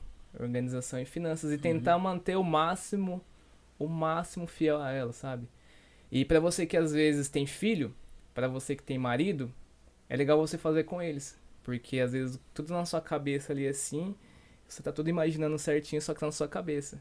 E aí seu marido chega e fala assim, vamos ali tal lugar, tal, e você sabe que não pode ir porque vai gastar, vai estourar o orçamento. Você fazendo isso com eles, né? Talvez essa consciência e esse comprometimento seja maior. E automaticamente, se você tiver um filho, você já vai estar ensinando algo pra ele que, que vai ser útil, né? Pro futuro dele. Então você ter essa consciência. E aí você começa a fazer esse controle. Que aí eu vejo como que é o segundo passo. E como que é esse controle? Você pegar os 10% que a gente falou pra você gastar. Pode ser até maior se a sua realidade for, for outra, né? Você começar a organizar mesmo. É, a gente fez o- no- aqui no Japão os envelopinhos, né? Que a gente fazia. Então eu já pegava o salário, então tirava lá o, o envelope do carro para pagar o combustível, o envelope do mercado, que é mais ou menos a média que a gente gastava no mercado, o envelope pro aluguel, envelope para isso. Então a gente fazia essa questão de envelope que era bem Eu prático. fazia a latinha. Você fazia latinha? então eu vejo isso, essa organização ali, controle. é- e, e aí entra muito essa questão assim, o pessoal pega e, e o que eu chamo de complexidade da simplicidade. Ah. Pega algo que é simples, que é só você anotar ali, e aí quer usar um aplicativo, e aí tem um aplicativo, tem que pagar, e começa a deixar tudo mais complexo, aí tem que criar um login, todo mês tem que acessar lá, que não sei o que, que não sei o que lá. Meu, faz o básico ali. Começa com o básico. Começa com o básico, depois vai virar uma rotina na sua vida, tipo você escovar o dente, aí você vai avançando. É, é, e outra, quando você começa a escrever, você vai escrever algo, você pensa que você está escrevendo. Então ali automaticamente você vai estar mais focado, você vai ter mais a consciência. Então esse segundo passo eu vejo como controle e, e essa organização mesmo, que coisa simples já já é um bom começo. E aí depois a parte da mentalidade. Então assim, hoje se você tem muita dificuldade, se você falar assim, pô, todo mês não sobra dinheiro pra mim. Nossa, dinheiro, meu Deus do céu, do meu mês só sobrou, ou do meu salário só sobrou um mês. Por quê? Entra na questão que a gente já falou também, da gente ir na raiz, né? Por causa dos meus pais? Ou então você que tá é, assistindo a live aí, o que, que você escutava sobre dinheiro quando era criança? Pô, dinheiro é sujo? Dinheiro é ruim? Quando um cara passava com um carro assim, isso já aconteceu comigo. O cara passava com um carrão lá assim, Aí você olhava pro carro do cara e falava assim, cara, certeza que ele tá roubando. Pra ter um carro desse aí. e aí o que, que você vai pensar quando você começar a ter dinheiro? Pô, as pessoas vão achar que eu estou roubando. Meu Deus, então esse dinheiro eu vou gastar, né? E, e essa mentalidade mesmo, essas crenças, você começando a identificar isso, né? Ou então você vê uma pessoa rica e aí você tem um sentimento ruim dela. Mas por quê? Por que, que, que acontece isso? E aí, se você ficar rico, você vai falar assim: nossa, as pessoas vão ter esse sentimento ruim de mim. Então, você entender esses padrões é, ajuda bastante, porque você vai lá ver coisas que às vezes te atrapalham, ver coisas que começam a repetir na sua vida sim, sim. e que você vai é, seguindo. Igual, por exemplo, no, no o T. Hever, né? Ele fala que. Eu acho que é do T. Hever que falava. Que, que uma mulher ela cozinhava um frango. É. Hum. Ele, ele a mulher cozinhava um frango numa panela de pressão e ela é uma panela muito grande. Uhum. E aí ele meio que questionava, né? Por quê? Né? Contando a história lá. Por que, que você faz isso? Não tem necessidade de fazer isso. Aí foi ver, a moça fazia porque a avó dela fazia. Então não tinha necessidade, mas ela via a avó dela fazendo. E aí você vai lá e mostra pra pessoa que às vezes não precisa de uma panela de pressão, pode ser uma panela menor. E aí ela fala assim, nossa, minha avó fez isso a vida inteira, mas dá pra fazer de uma forma bem fácil. E, e trazendo isso pra questão de dinheiro, né? Por que, que minha mãe fazia sempre empréstimo? Será que realmente tem tanta necessidade de fazer empréstimo? Eu tô falando isso porque realmente acontece. Pô, se o empréstimo ela tem os juros tão alto, por que, que ela continua pegando? Será que eu vou ter que pegar, né? Será que isso acabou passando pra mim? Então, essa questão que, de mentalidade mesmo, dessas crenças, de você entender, né? Ah, será que realmente é tão difícil é, eu conseguir um dinheiro? Será que eu consigo uma é, renda extra mais, né? Será que realmente só a fábrica é minha principal renda é, hoje? Será que não tem como eu conseguir uma renda é, a mais, né? Então, é, é, eu vejo isso como o terceiro passo. E aí o próximo é você pagar suas dívidas. Se você tem dívida, meu, paga você tem dívida paga. Nada mais justo. Porque se um dia alguém estiver devendo para você, você vai querer que essa pessoa pague também você, né? Então, se você tem essas dívidas, e aí você vai definindo as prioridades. Tem a dívida que é alta ali, então dá para pagar agora. Tem uma dívida que é, que é menor, dá para você pagar agora. E junto que você paga essas dívidas é você criando essa reserva de emergência mesmo. E aí você uhum. fala assim, lá no começo você criou seu padrão. É, Cada três, é, por mês eu consigo sobreviver com 150 mil ienes. Então, é, o pessoal fala seis meses, né? Normalmente reserva de emergência. Para mim, eu me sinto confortável um ano. Ah. Se, se eu faço o meu perfil de investidor ali, sempre dá moderado. Então, eu não gosto muito de arriscar, eu gosto de me sentir confortável. Meu dá de risco. Dá de, de alto risco. tá explicado o Bitcoin mesmo. tá explicado. E aí é você ver, você começar a montar de acordo com a sua média. Você Sim. criar o seu padrão de vida ali e começar a montar essa reserva. E aí, beleza, tô montando aqui minha reserva tal, como que eu posso fazer ela mais rápido? Talvez você consiga uma renda extra. Talvez isso que você está fazendo hoje, eu vejo como uma busca, né? Que aí eu vejo de pequenas vantagens. Que é o quê? Você tem o seu é, meio que emprego fixo lá e você tem um podcast. Sim. Talvez hoje não está dando um retorno. Mas nada impede daqui a um tempo vir alguém aqui, espero que seja eu, e aumente a visualização e aí esse vídeo seja mais visto e começa a vir um público maior e aí já começa a gerar o, o AdSense né, do, do Google para você. Sim. Então isso seria uma pequena vantagem. E aí você pega assim, ah, tá rendendo aqui, então agora eu vou na minha parte de reserva de emergência, vou para minha parte de, de investimentos. E, e, essas pequenas vantagens também, por exemplo, o fato de eu estar aqui hoje é uma pequena vantagem, porque vai ter pessoas me assistindo. É, eu sou amigo do Marcos, agora ser seu amigo. Então a gente tem essa conexão aqui, tem um network. E aí, se um dia alguém falar assim, pô, preciso organizar minha vida financeira, é, hoje minhas finanças pessoais estão uma bagunça. Para quem tá assistindo aqui, se alguém falar para você, automaticamente você vai ligar a chavinha ali assim e vai falar assim, pô, veio um cara aqui falou sobre isso, vai lá. Eu vejo isso como uma pequena vantagem. Talvez a gente hoje não consegue ver, numerar assim, né? É, sim, é, sim. Não é tão tangível, é intangível, a gente não tem noção de, de como que vai ser. Uhum. Então eu vejo essa busca é, é, de, de uma renda extra, de você ter um, essas pequenas vantagens, alavanque ainda mais a sua reserva de emergência. Depois que você construir essa reserva de emergência, faz aquilo lá. O dinheiro trabalhar para você. É que nem eu, eu, eu vejo assim, eu acho que é uma, uma coisa que eu penso, né? Não uhum. sei se. Eu acredito que a maioria das pessoas pensam também. Sim. Quem mexe com finanças ou quem está tentando entrar nesse mundo não vai até concordar.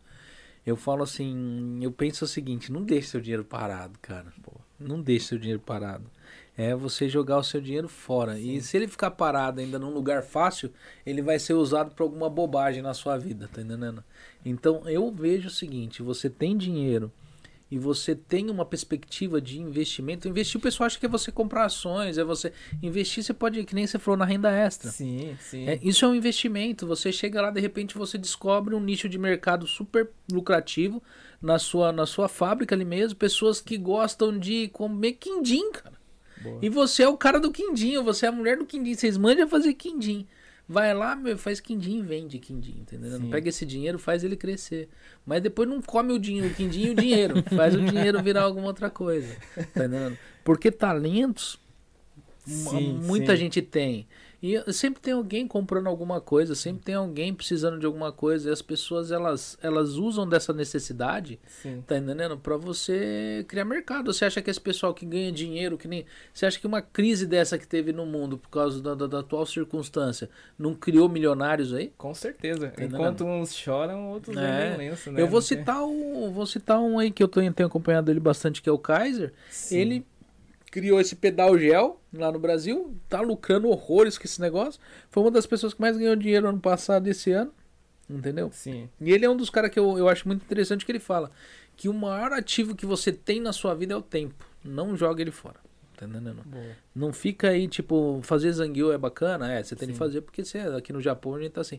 Mas às vezes não, uma- o maior meio de você pegar e gerar renda e dinheiro não é só se matando, não. É você pensando e trabalhando melhor. Exato. Entre a questão de esforço, né? É, muitas vezes a gente dedica tanto esforço e espera um resultado, mas às vezes se você dedicar um esforço ali em algo, não, não vai vir o resultado que você espera. Então, um esforço inteligente, talvez sim. É. Aí, aí entra essa questão da, É. das pequenas vantagens. E entra uma coisa que a gente está falando de investimento aqui. E aí, nada que a gente fala a palavra investimento, automaticamente na cabeça da pessoa vem dinheiro. É. Só que, por exemplo, você pode investir em você. Sim, estudo, conhecimento, cursos, Curso. né? É, se hoje você souber o Nihongo 100%, você tá um passo à frente de muitas pessoas aqui. Se hoje você tem um talento ali de, vou pegar o seu exemplo, de cortar cabelo e tá investindo na área, você tá investindo em você. Então, assim, automaticamente é um investimento que ali às vezes é intangível, mas está te gerando valor. Então, assim, ó, agora eu tenho uma técnica nova para um corte de cabelo e então eu posso aumentar um pouquinho o meu valor porque eu tenho isso que é algo que quase ninguém tem aqui. Você gera um valor no Gera seu um valor. produto, né? E aqui a gente, que nem você, eu vejo você é um rapaz jovem, eu Sim. já sou bem mais velho que você, né? É, as pessoas às vezes acham que a autoridade é você ter um, uma Ferrari atrás de você ali, um, um- uma, uma casa gigante e tal, para você mostrar que você chegou lá, que você, mas só que todas essas pessoas elas começaram de um lugar. Sim. E é muito mais fácil você saber o segredo das coisas com quem está iniciando, da pessoa te dar esse segredo, sim. do que quem já está velho no mercado. Quem está velho no mercado, muitas pessoas ele quer o quê? Ele descobriu que ele só ficar jogando assim quirela e migalhas pro Sim. pessoal gera mais lucro para ele a longo prazo. Então ele vai fazer o quê? Ele não vai te dar a chave Sim, do- sim. do- do- ele vai ficar jogando assim pedaços de metal. Você vai ter de fundir aquele metal, fazer um metal para fazer uma chave, até você chegar até lá, porque ele vai lucrar com isso daí. E tem muita gente aí de sangue jovem, que nem você aí, o, o, o Marcos aqui, é, que estão começando, tipo, descobrindo um nicho de mercado para vocês Sim. e vem dando certo. E essa é a hora. Quem tá acompanhando aí é essa galera que vocês têm de ir atrás. Que é a galera que vai realmente mostrar de verdade Sim, como cara. faz na prática. Tá entendendo? Porque quem é grande, ele mais enrola você do que ele fala. Porque, na verdade, no fim de tudo, ele vai te vender um curso no final. Não que eu ache errado. Sim. Se a pessoa realmente ela tem autoridade daquilo, ela tem mais do que tinha que vender mesmo Sim, aquilo ali. sim. Mas é muita gente hoje enriqueceu vendendo curso, não, não sabendo realmente fazer alguma coisa. Ele mostra que ele ficou rico, mas vendendo os cursos dele. É, Antes é- disso, é. é. um curso para você vender os É, cursos é, dele. Então, antes disso, o cara não tinha nada. Mas aí ele começou a vender os cursos, Sim. ele aprendeu, né, o marketing, o dito curso do marketing digital. Sim. E ele, de repente, hoje ele mostra, ostenta uma fortuna na qual ele conquistou, tá entendendo? Vendendo o curso. Não que ele tinha antes e ele simplesmente ele aprendeu e tá te passando. Sim, Tá entendendo? sim. Então eu acho, eu acho que o pessoal tem de realmente seguir essa galera, né? Que são os, os, os mais jovens hoje, Né? Você vê muita gente jovem, ó, é, que nem eu tava citando o Kaiser, o Kaiser, o Kaiser eu acho que ele tem 30 anos, eu, Eu acho. acho que isso. Tá entendendo? Eu- É, e, o- e o cara é montado na grana, né? É, Eu Tá. acho que assim como o Marcos também, né? Eu cheguei aqui no Japão e eu falei, né? é, Antes de sair do Japão, ou pro- do Brasil, a gente escuta cada história, né? Hum. Nossa, você vai abandonar o seu emprego pra ir trabalhar em fábrica. Meu Deus, tal pessoa foi lá e hoje voltou, não tem dinheiro. É até pessoas próximas também. Nossa, certeza que você vai pra lá, fica questionando e tal, né? E desde o Brasil eu falei assim, meu, vou chegar lá e não quero ser mais um, né? Quero deixar minha marquinha lá. Eu sempre gosto de passar nos lugares e, de- e agregar, né? De ser útil, de, de servir mesmo. Acho que talvez o Marcos tenha bastante esse pensamento. E eu vejo, né, que a minha visão, né, tô com dois anos e meio de Japão, assim, eu vejo que tem muita gente com talento aqui. Tem muita gente que, é, eu ve- na sala do Clubhouse, a gente discutindo, assim, comecei a encontrar bastante pessoas, inclusive tem gente aqui até me acompanhando, que tava no Clubhouse, tá Aham. aqui até hoje, e eu vejo muito potencial. Muito potencial. E aí eu fico me questionando assim, será que. é, é, eu falei assim, não, não vou chegar lá no Japão e vou, vou, vou, vou detalhar um pouco da minha jornada, vou compartilhar e vou mostrar que você consegue ir pra lá, você não consegue, você consegue viver bem, você não é obrigado a viver só em fábrica, você pode trilhar o seu caminho diferente, né? É, é, que é isso que eu tô buscando. Você consegue uma renda, você não fica preso num lugar, você não fica preso. E, e mostrar que é possível também compartilhar minha jornada, mostrar para as pessoas. Então, eu cheguei aqui com, com esse propósito. Hoje tá alavancando cada vez mais, né? E aí as pessoas também se questionam assim, pô, eu não sei o que eu faço. Tipo, não- você falou aí das pequenas vantagens de você buscar uma renda extra e tal, mas hoje eu não tenho nada, cara. E, e eu questiono, será mesmo? Começa a observar assim, é, por que, que as pessoas te chamam para resolver algo? Ou que a maioria das pessoas te chamam para fazer alguma coisa, sabe? Tipo, ó, Marcos, é, tô te chamando por isso. Aí vem outra pessoa e chama você para fazer a mesma coisa. Então ali tem alguma coisa. Se as pessoas chamam você para resolver a mesma coisa, várias pessoas, então ali surge alguma coisa. Talvez seja um talento seu. E- Uhum. E, e- e buscar isso, né? E ir aplicando. É, o bom do Japão é que você arrisca que hoje, se não der certo, sua vida não, não- tipo, não, não acabou. Não, você consegue continuar. Você tem, assim, é, uma certa segurança. Ah, eu quero fazer um curso que mudou a minha vida, tal, que eu acho interessante, de marketing digital, tal. E aí você vai lá, monta tudinho, lança, investe e não deu certo. Você tem uma certa segurança ali. Ah, é, sair da fábrica para empreender e não deu certo. No outro dia, se você tiver uma saúde assim, não ficar escolhendo muito emprego, você consegue voltar. Então a gente tem um pouquinho dessa segurança, que aí às vezes você pode ir buscando esse, esse investimento. E para quem acha que não tem, começa a se questionar, né? Pergunta para seus amigos ali, às vezes um- um- uma opinião de fora, falando para você assim, questiona umas cinco pessoas próximas. Cara, quando você olha para mim assim, você me vê resolvendo o quê? Cara, quando você olha para mim assim, você acha que eu posso agregar o que na sua vida? E aí as pessoas vão começar a responder, talvez vai começar a vir respostas iguais. Talvez vai vir começar, vai vir respostas iguais. E ali é um ponto para você começar aprofundando. Será que realmente é isso? Ah, vou colocar em prática. Será que realmente é isso? Vou colocar em prática. Porque eu acho que talento todo mundo tem. Pelo menos a minha visão aqui, assim, é que tem muita gente com potencial aqui, assim. Quando as pessoas falam, nossa, brasileiro é desunido no Japão. Meu, se você for querer só olhar a questão é, dessa, da união, né, que não é unido, em qualquer nacionalidade tem. Então, assim, hoje eu prefiro focar que tem pessoas boas aqui, pessoas unidas. Eu pego o exemplo do Marcos. O Marcos abriu uma porta pra mim aqui. Tô aqui hoje por conta dele. Uhum. Por conta dele. Então, assim, eu vou escolher outras pessoas que realmente tem pessoas que acabam prejudicando. Ou eu vou escolher pessoas igual o Marcos. Eu hoje prefiro escolher essas pessoas. Meio, tipo, centrar minha energia nessas pessoas. Porque se realmente essas pessoas não valem a pena me relacionar, por que, que eu vou relacionar com elas? Se essas pessoas podem me prejudicar, com- como muita gente fala, né? Ah, o- os brasileiros no Japão não é unido. Será mesmo? Será que é só a visão que você tem ali? Será mesmo? E aí, se realmente você tá com esse pensamento, aí eu sempre levanto essa questão: o que, que você tá fazendo para mudar a comunidade aqui, sendo que você é um brasileiro? Você às vezes espera da outra pessoa para mudar, e você, o que, que você tem feito, né? Porque a gente apontar para outras pessoas, terceirizar, né, essa responsabilidade é fácil. E a nossa autorresponsabilidade? Ah, não vou fazer porque ninguém faz. Então você não tem, eu não vejo que você tem esse direito de falar que a comunidade não é tão unida assim. Na minha visão, é, é, eu sou muito grato, cara. Nesses dois anos e meio que eu tô aqui, muitas pessoas ajudaram a gente, graças a Deus, tudo que eu precisei. O Marcos sempre tá aí me apoiando e, e quero mostrar isso para as pessoas também. Quero retribuir, né? Eu acho justo. É uma forma muito justa de retribuir é, todas as pessoas que sempre tá me ajudando, é, pessoas novas que estão chegando aí. Tem muita gente que me manda mensagem no Instagram, começa a perguntar um monte de coisa. E na medida do possível, tem um amigo meu, virou amigo mesmo, chama Fernando. E já tem um ano que ele tá conversando comigo, ele me perguntou tudo do Japão. Então eu falei por ele porque eu falei assim, cara, quando eu tava no Brasil, eu queria muito que tivesse uma pessoa assim que me respondesse tudo.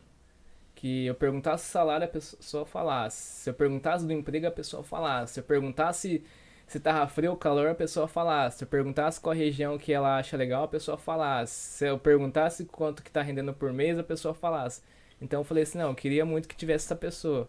E como eu não tive, pelo menos eu vou ser pra você, né? Então hoje é, é você tá num lugar que eu queria estar tá uns três anos atrás, pra ter essa dúvida e pra uhum. quando você vir pra cá. Aí vira o quê?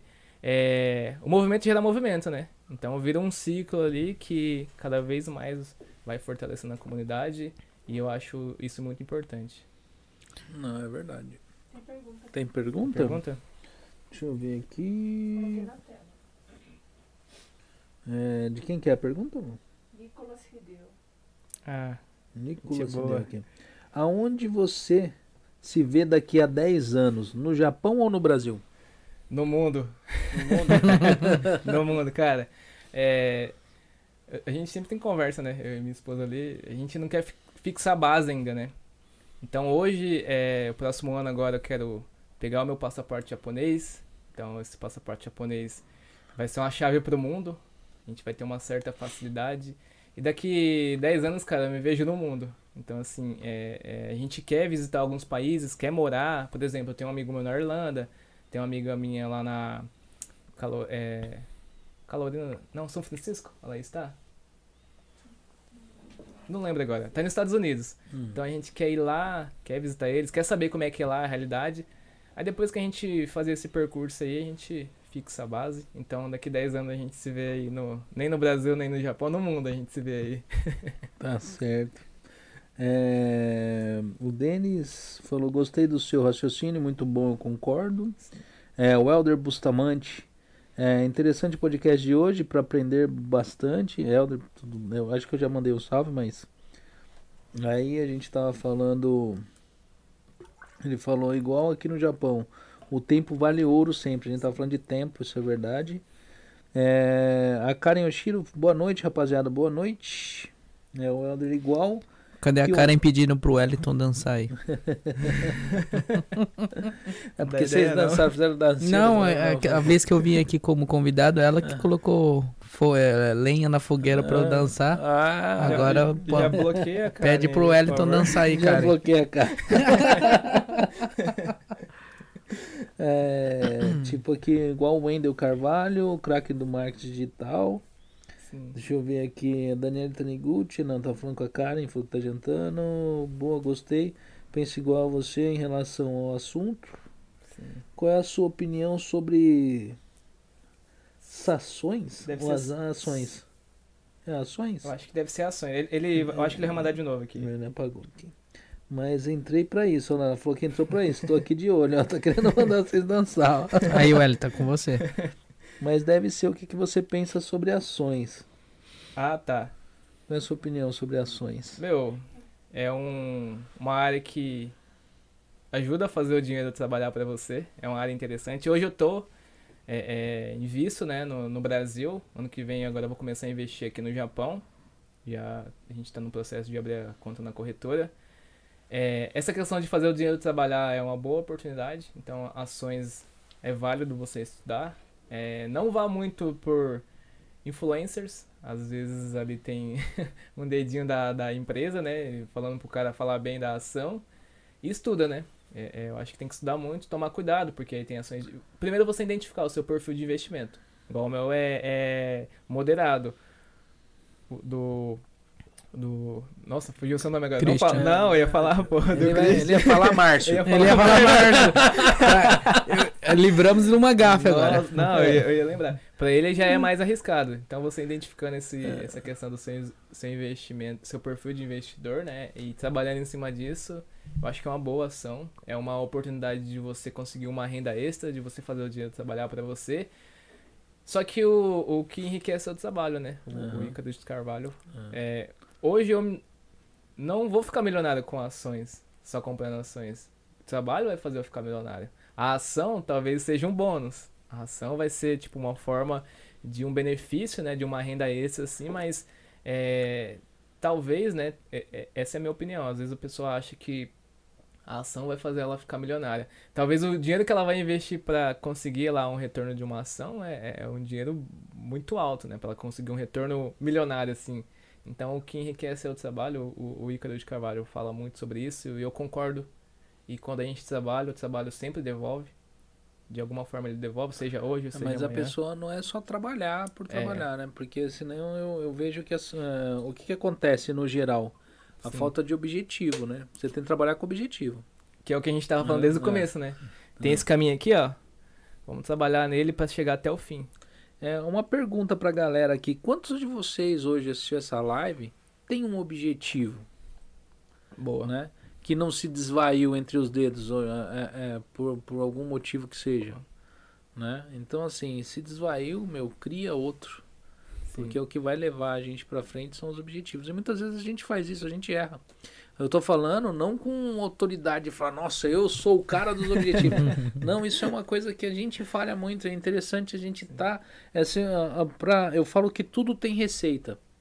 Se você pegar e mandar eu, falar aqui pro, pro Wellington, faz um bolo pra mim, ele fala, ah, não sei fazer bolo, não. Não, tô aqui a receita.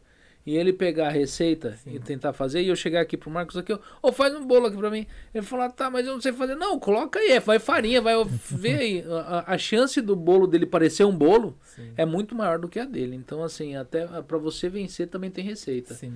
E é só você olhar o pessoal que aí venceu, que tá vencendo, e você acompanhar o comportamento. São pessoas que elas são metódicas, são pessoas que seguem uma linha e elas não desistem, elas não vão, elas não fazem corpo mole, elas vão em frente. É, o, E o sucesso falar. deixa rastros, né? É. Então, pega uma pessoa aí, modela ela, né? O que, que é modelar? Você vê o que, que é- ela tá fazendo e começa a testar, porque ou você identifica um padrão ali, pega várias pessoas, vê que existe um padrão, começa a colocar em prática, porque se todo mundo tá fazendo aquilo, tá dando resultado, qual que é a chance de não dar um resultado, resultado positivo pra você? Então, o sucesso deixa rastros. E também fica perto de pessoas do bem, né? Igual o Hélio tava Boa. falando. Network acho que é muito importante. Ficar Sim. perto de pessoas que, que têm o mesmo propósito, que têm a mesma ideia, que querem crescer, que têm um objetivo. Eu acho que isso vai ajudar muito, muito, Boa. muito, muito. Porque vai trazer mais pessoas pro, pro exército do. É. pra esse exército aí. E é a mesma coisa, é uma coisa que eu ouvi hoje, assim, muita gente acha que é, não tem o que agregar. E às vezes elas não se aproximam de pessoas que estão já fazendo alguma coisa por vergonha. Elas falam assim, mas eu vou agregar na onde com essa pessoa? Eu vou fazer o quê? A pessoa, eu não tenho o que oferecer. E todo mundo tem. Sim. Ó, só, só pra você ter uma ideia, se hoje você entrar no meu Instagram, tá mais bonitinho assim as artes, né? Ah. Não sou eu que faço, mas Ah, é uma pessoa lá do Brasil que ela já me seguia. E aí um dia do nada ela falou assim: Ah, eu tô começando agora, né? Fazendo alguns testes e tal. Eu posso fazer com você? Aí eu falei assim: Ah, vamos fazer um teste, né? E aí entra nessa questão de Ah, que você aham. falou de vergonha, né? A pessoa acha que.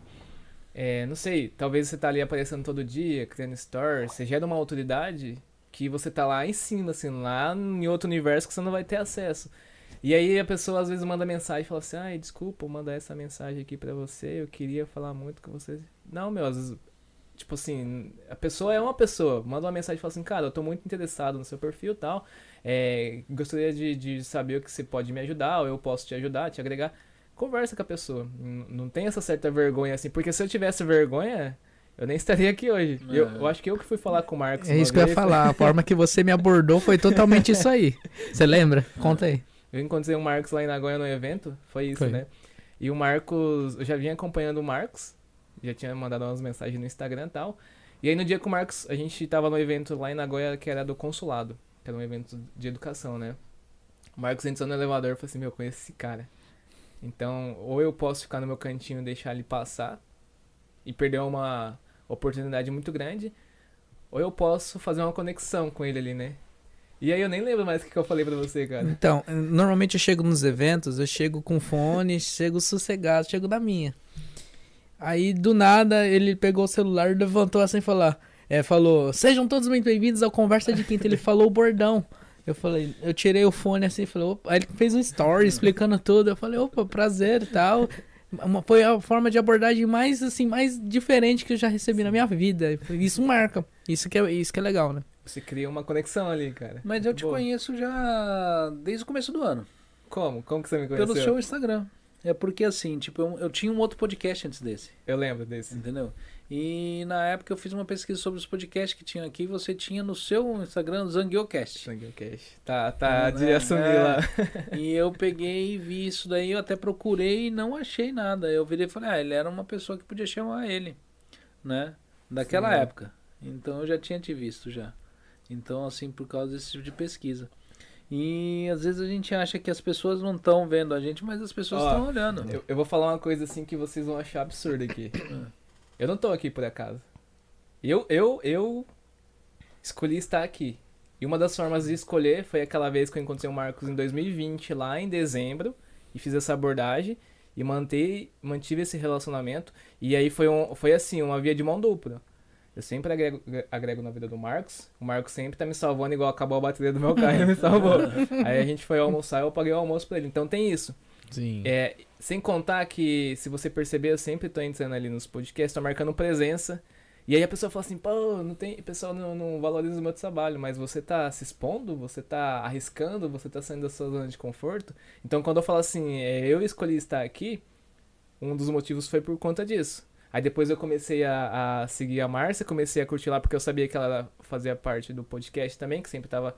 É, Você viu, foi no total interesse, viu, Márcio? Não, eu falo, eu falo assim, é, se faz sentido pra mim, Cancela, cancela a live. não, mas eu, mas eu falo assim, se você tá ali e se você tem um objetivo, você- igual, por exemplo, eu preciso muito, é, eu sou novo aqui no Japão, poucas pessoas me conhecem, então eu preciso de um crescimento e de uma relevância.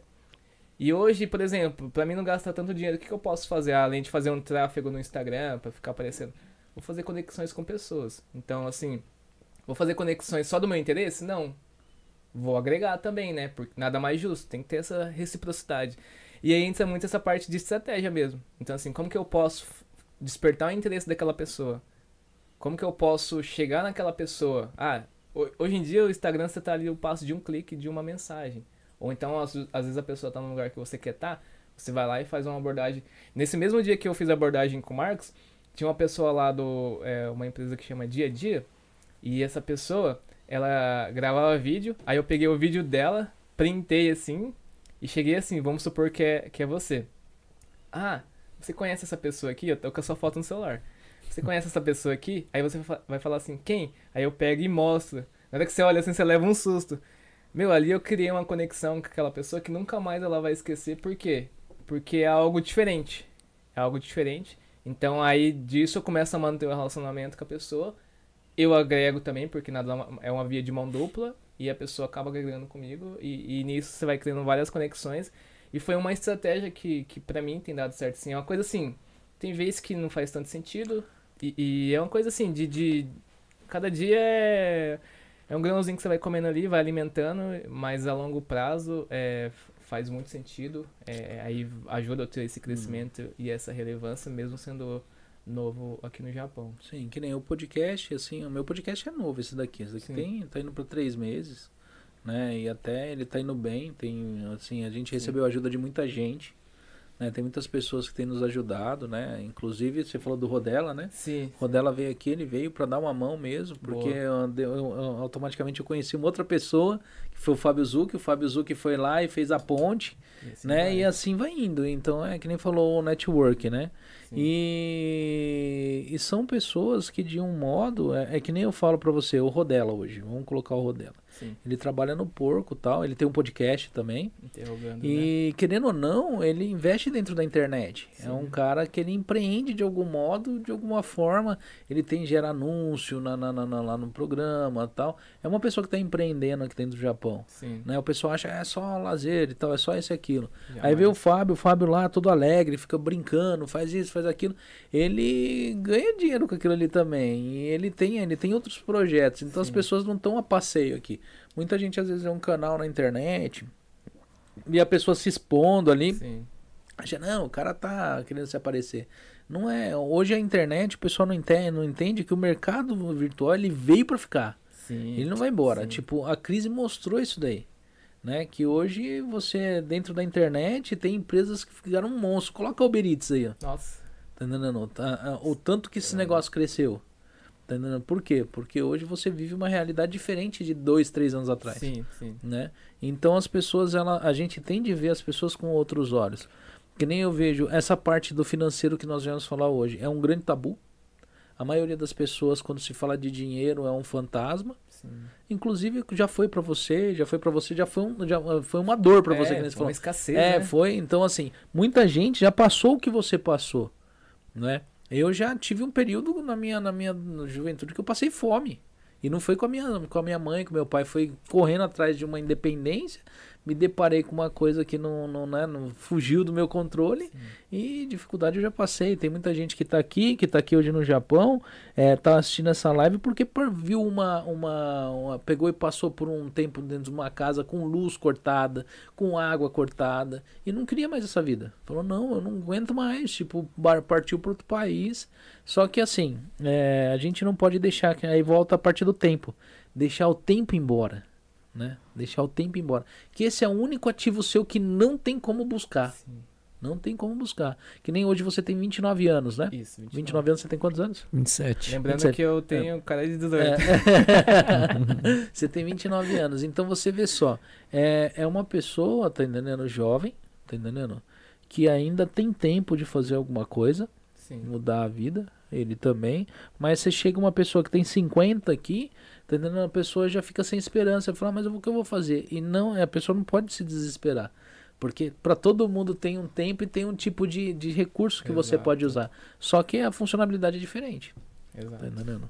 exato. né? E uma pessoa que hoje tem 50 anos e o cílio já grande e tá só ele a esposa, volta à mesma fase que você, apesar de o emprego ser um pouco mais difícil, Sim. né? Ele volta a ter um custo menor, tá entendendo? Onde ele pode estar fazendo alguma coisa também rápido. É, é, Uhum. nunca é tarde, né? Assim, pra. Um exemplo. é, com 25 anos que eu fui começar a organizar a minha vida financeira, né? E aí, uma das coisas que a gente veio pra cá é pra recuperar todo esse tempo que a gente perdeu, vamos dizer assim, né? Então, se eu fosse olhar assim, eu ia falar, pô, 25 anos sem ter esse planejamento, 25 anos, tipo, sem fazer nada, eu poderia falar assim, já era. Tipo, ah, 25 anos é muito tempo, sei lá, perdi muito tempo e tal, já era. Mas não, meu. É, se você pegar a expectativa de vida aqui no Japão, sei lá, 100 anos, você tá com Hum. 50, você tá na metade. É. Então, ou então, ah, pra que, que eu vou juntar dinheiro e amanhã eu vou morrer? Amanhã eu posso morrer, mas qual que é a porcentagem de pessoas que morrem? Mas esse pensamento vem muito dos jovens, viu? Do pessoal mais jovem. do- Você chega jovem, assim, não, vai fazer. Ah, eu não sei nem se eu vou estar vivo daqui para dois anos, daqui para um ano. Mas, mas sabe por quê? Porque aí não tem a experiência que a gente tem, né? É que o jovem ele entra dentro dessa parte imediatista, É, ele quer na né? hora. Aproveitar a vida. vai me louco. dar um carrão, vai me dar isso aquilo, eu vou fazer. Chega para um, chega para um adolescente de 14 anos Sim. que tá começando a adolescência e vira e fala, ó, se você poupar da sua mesadinha aí que você tem aí, tipo 2 mil ienes, tá ligado? Todo mês você depositar ali, fazer e comprar um ativo, uma ação, qualquer coisa, uma criptomoeda, qualquer coisa que te seja relevante. E você daqui 10 anos você vai poder se aposentar com 24 anos e ele fala, nossa, daqui 20 quando eu tiver 24 anos eu nem tô mais Sério? vivo, já morri. já. A maioria que você É, fala demora isso, muito, falar, né? É, eu, eu tinha uns cofrinhos lá, falava assim, não, esse ano eu vou encher esse cofrinho. Passava uns três meses, eu tirava a moedinha lá do cofrinho e já era. E tem, mas eu, eu falo que isso daí vem dos, dos próprios do- do- do- dos próprios pais, Sim. né? A gente cria os filhos ali, não, não tem dinheiro, não, não pode, não, isso aquilo, não, na verdade, não que não seja uma verdade, muitas vezes você não tem mesmo, Sim. tá entendendo? Mas é, é, é- aquilo bate no seu ouvido, tipo, não tenho, não pode, não tem, não pode, não tem, não pode. a- O dinheiro, é o dinheiro dinheiro se torna o vilão. A forma de falar, né? Então, ah, Tá ó, filho, hoje o pai, talvez, é, hoje o pai não, não é possível, né? Mas, ó, vamos, ajuda eu me organizar aqui também, né? Vamos, vamos fazer o seguinte, o pai te dá uma mesada e a gente pega essa mesada que te dá aí e a gente começa a guardar pra comprar o seu videogame, vamos supor. Então, às vezes, a forma de falar, a gente tá ali, fa- fala de uma forma muito dura e acaba gerando um trauma ali e acaba entrando na cabeça da pessoa, do filho. E até tirar aquilo vai tempo, né? Se é Sim. que é possível tirar. É, eu vou falar, pedir um negócio pro pessoal aqui. Sim. É, o pessoal que não, não deu like lá, dá um like aí que a gente vai, vai descobrindo e vai vendo assim que o pessoal tá curtindo ou não a live, né? É, espero que o pessoal esteja curtindo. Eu tô assim, eu, eu daqui a pouco a, a, a, a live vai encerrar e o Diego não trouxe a pizza ainda. Mandei pra ele mensagem, eu falei, você já tá chegando, ele pegou e falou, tô, né? É, mas assim, o pessoal que não deu like aí, dá uma ajudinha aí, dá um like aí, né, Pra fortalecer a gente aqui. Mas assim, que nem eu vou, eu vou fazer uma outra pergunta pra você em relação ao Brasil, que eu te perguntei, você respondeu é, mediante mais ou menos ao Japão, né? E ao Brasil, uma pessoa que ganha um salário mínimo, cara, como que Sim. uma pessoa vai se, se administrar nesse ponto? Como, qual seria a dica que você daria pra alguém? Porque um casal não daria pra viver com salário mínimo, Sim, isso é sim. óbvio. Mas uma pessoa que ela não é, ganha média de uns dois salários mínimos no Brasil, como que ela pegaria, se organizaria financeiramente, sendo que ela não pode, qualquer centavo que ela tirar, vai deixar de pagar uma conta. Então, aí que entra, né? Se ela, qualquer centavo Uhum. que ela tirar vai prejudicar o orçamento dela. Então já começa aí, né? Organizar. Fazer. Colocar no papel mesmo, né? É igual. é, vou voltando àquela questão. A realidade muda, mas o conceito acaba sendo igual. O conceito acaba sendo igual. E aí, peraí, hoje eu tenho dois salários mínimos, então eu não posso ter um padrão de vida muito alto, né? Sei lá, não, não é a minha realidade, com dois salários mínimos. Então, assim, vamos aguentar. Eu quero mudar essa realidade? Quero mudar esse padrão de vida? Ah, eu quero. Então, se hoje é, a sua realidade com salário, eles têm dois salários, te proporciona uma realidade de vida assim, tipo, na média, e você quer aumentar, que, que você precisa fazer? Vamos supor, talvez aumentar o salário. E aí vai muito dessa questão. E, é, volta pra mentalidade também que eu falava, eu, eu sempre pensava assim, meu, é, nunca mais eu vou aceitar menos daquilo que eu mereço. Só que pra mim não aceitar isso, eu preciso fazer algo diferente. Então, assim, se hoje eu tenho a minha jornada de trabalho no Brasil que não tem hora extra, que é um salário fixo, então se eu continuar fazendo isso, a minha média de vida, sei lá, vai ser isso. Vamos dizer assim. Talvez tenha um aumento lá, mas aí vem a inflação e tal. Então não vai fugir muito da realidade. Então eu preciso buscar algo diferente. Se eu tenho dívidas hoje e tá me atrapalhando, então eu preciso quitar essas dívidas e, e- e tomar cuidado para não entrar. Então acho que é muito essa questão de você ver o seu padrão de vida. Às vezes tem gente que com dois salários mínimos faz muita coisa. Consegue viajar, consegue ir no restaurante, pelo menos uma ou duas vezes no mês. E vai muito da realidade da pessoa. Por exemplo, onde que eu morava lá, o custo de vida, por ser interior, não era tão alto.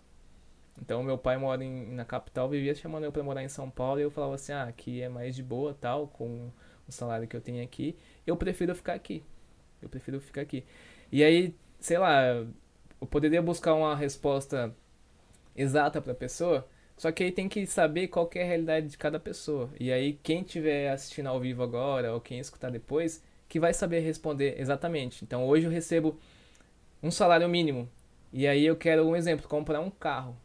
Aí vai ter diversas formas de comprar um carro, né? Você pode financiar, você pode pagar à vista, você pode roubar, sei lá.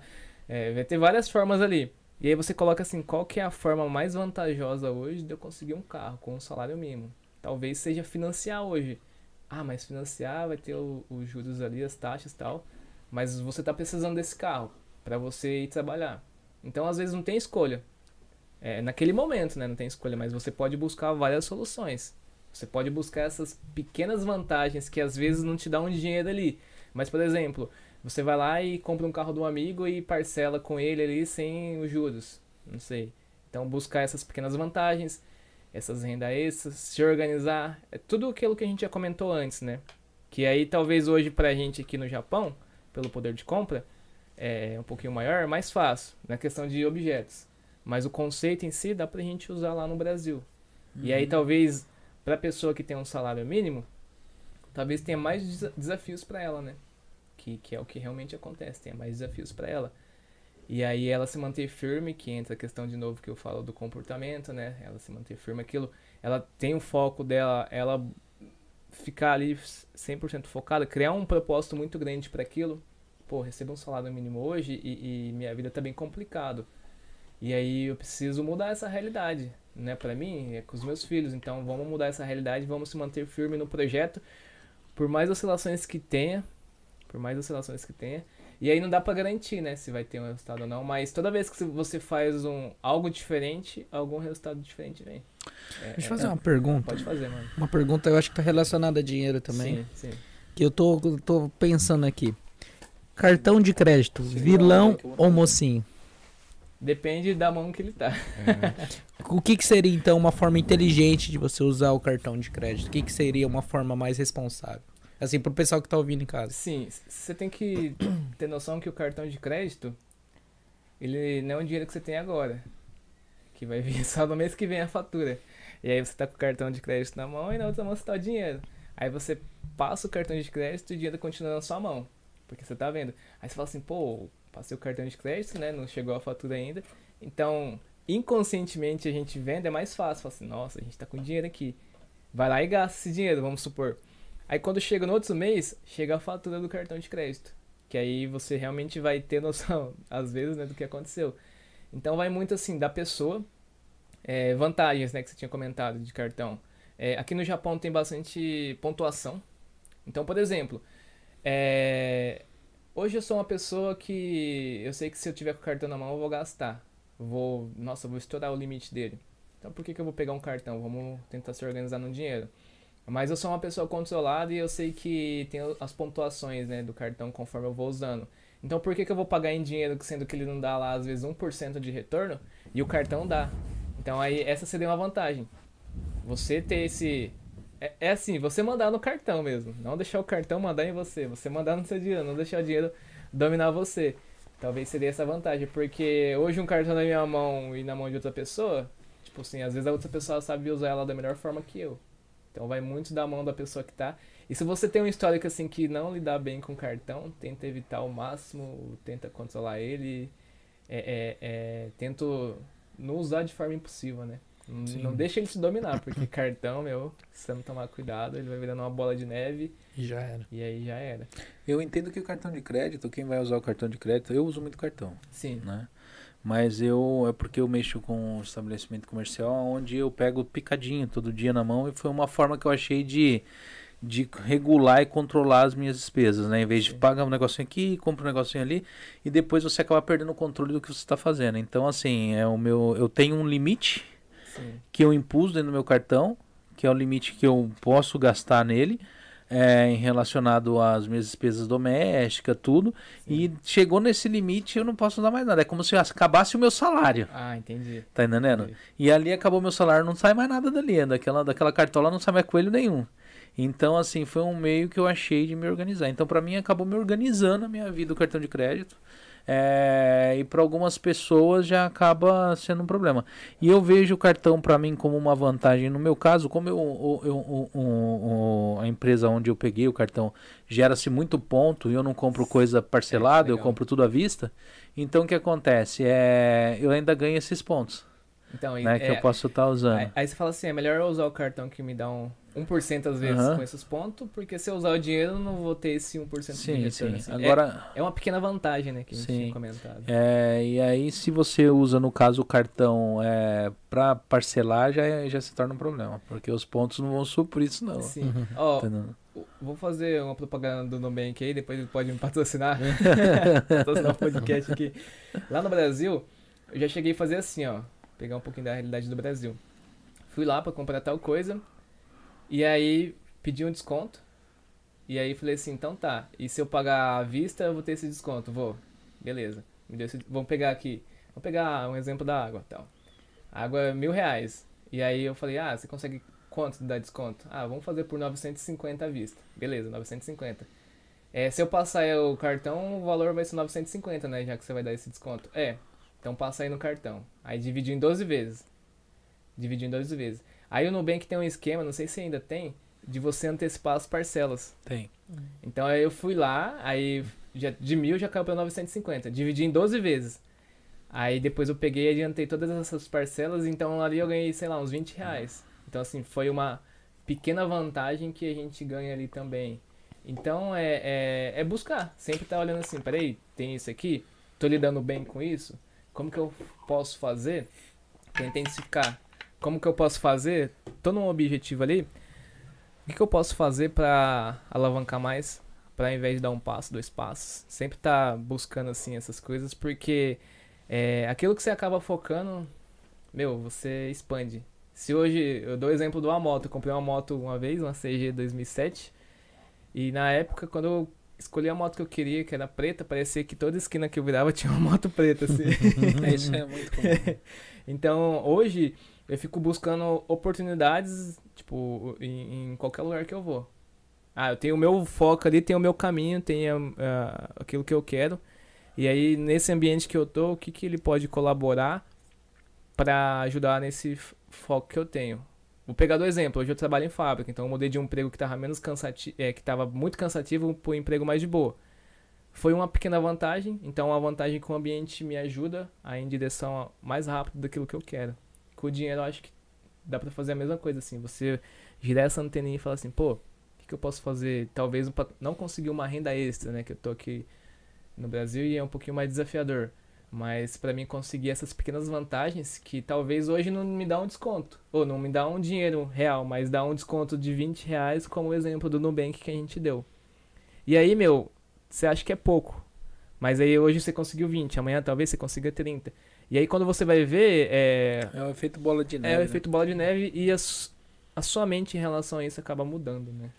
É, eu, eu assim, eu acho, eu acho assim, até agora, é, todo, todo, toda essa, essa, essa, essas táticas assim Sim. interessante.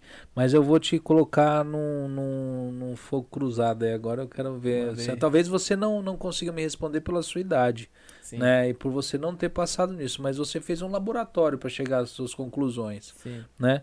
E hoje, para uma pessoa que está aqui no Japão e tem mais de 55 anos e ela não tem nada e ela quer começar a guardar, ela não tem o tempo para testar coisas e para fazer alguns tipos de coisa. O que, que você indicaria? Ou se você não tem essa resposta ainda, para você não ter, chego Sim, lá, sim. né?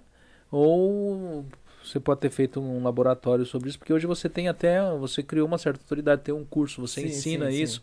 Teve até a Cleo, acho que a Cleo Oshiro, que ela virou e falou assim, é, que, que chegou a fazer um curso com você é, no Projeto Mulher e Ah. tal, né? É, então, quer dizer, tem, tem assim, tem pessoas que no caso Sim. é, já, já passaram pela sua mão nessa parte assim. Então, acredito que às vezes são pessoas que às vezes não tem mais, não tá mais na casa dos seus Sim, 20 sim.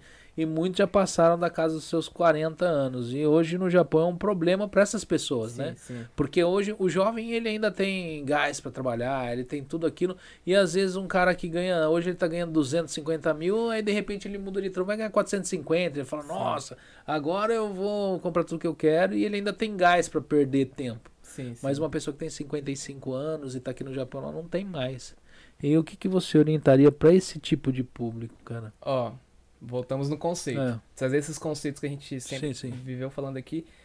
E Porque trazer... é uma pessoa tem menos tempo. É, então, É. e trazer essa consciência pra ela e falar assim, ó, hoje você tem 50 anos, Aham. um exemplo, e eu tenho 29. A nossa realidade é totalmente diferente. E é, e é duro de eu dizer isso pra você, mas talvez hoje é, eu consiga, por exemplo, fazer mais zangueio que você, sei lá. Consigo, consigo, tenho mais disposição. Talvez hoje. Talvez é, isso não seja verdade, né? Mas fazer essa pessoa ter essa consciência, ter essa consciência mesmo que, assim, passou tudo isso que aconteceu, mas ao mesmo tempo trazer pra ela falar assim, peraí, você tá vivo ainda, cara. Você não morreu. Não, você não morreu. Tipo assim, você tá com 50 anos, mas você pode fazer alguma coisa. Tem as certas limitações, mas aí tem a sua realidade mesmo. Então vamos pegar esse- esses conceitos e colocar em prática, trazer pra sua realidade mesmo, né? E aí, eu- aí, tem que sentar junto com a pessoa e fazer uma, uma análise mesmo, que é a questão da, da mentoria. Cada caso é um caso. Peraí, vamos fazer uma análise SWOT aí, que é avaliar aquilo que você tem. Você tem essa questão da idade, mas você tem muita experiência, cara. Às vezes você tem essa questão da idade, mas você fala muito bem o Nihongo. Muito melhor que muitas pessoas aqui. Então você já tá um passo à frente. O tempo talvez está é, em certa desvantagem com você, mas você tem a questão da experiência que a experiência traz mais sabedoria. Hoje você sabe fazer escolhas melhores. Então é buscar em cima disso, trabalhar em cima disso. Uhum. Pegar esses conceitos e trabalhar em cima disso. Aí teria que ver qual que é a realidade da pessoa. Então, é. Peraí, com 50 anos, qual que foi as suas maiores dificuldades? Por que, que você chegou hoje assim e aconteceu isso? Vamos fazer um resgate histórico aí de tudo que aconteceu para que nunca mais aconteça. Então vamos fazer assim, meio que uma linha de tempo, do tempo de tudo que aconteceu hoje até onde você lembrar. E, e bater em cima disso para não Opa, não repetir esses erros. chegou, Ó. chegou a pizza. Né, eu pensei que a gente ia ficar sem, sem... Olha o sorriso do Wellington É, na hora que a porta abriu. Pode entrar. Nem almocei, nem jantei. Ô, Márcio, joga nessa câmera do meio aqui, né? É, hoje a live é patrocinada aí pelo The Pizza, né? É, como, que vai- é, noite. como que tá funcionando lá agora no fim do ano? cara? Você vai fazer o que lá? Ah, Fala aí, usa aí, o microfone. então vai ter dia 24 vai vai no- normal, né? 25 também. Ah, Aí vai ter que vender acho que lasanha, nhoque, canelone e maionese. e isso vai entregar ou o pessoal vai ter de retirar lá no local? balcão. Retirar no balcão. Aí- Não vai ter assados. Não, esse Não. não. Ah, tá. E vai ter saladas, esses negócios? Tipo, salpicão, você falou? Salpicão, É, maionese? Ah, tá. Tem, tem até um horário que o pessoal tem que encomendar? Então, no final do ano, acho que 31 até umas 7 horas, hein? O pessoal tem de fazer encomenda. É, pra buscar, né? Ah, ok. E as pizzas estão entregando até que horas? Até 10 horas. Até 10 horas? E retirada no local também até as 10 ou tá Até fechando? meia-noite. Até meia-noite tá, tá É. funcionando lá. Tá. Ah, ok. Ok, né? Demais. É, e tem mais alguma coisa? Você trouxe mais um Trouxe pacotinho bolo. aí? Então tá tendo bolo lá Caramba. também. Bolo, pudinho.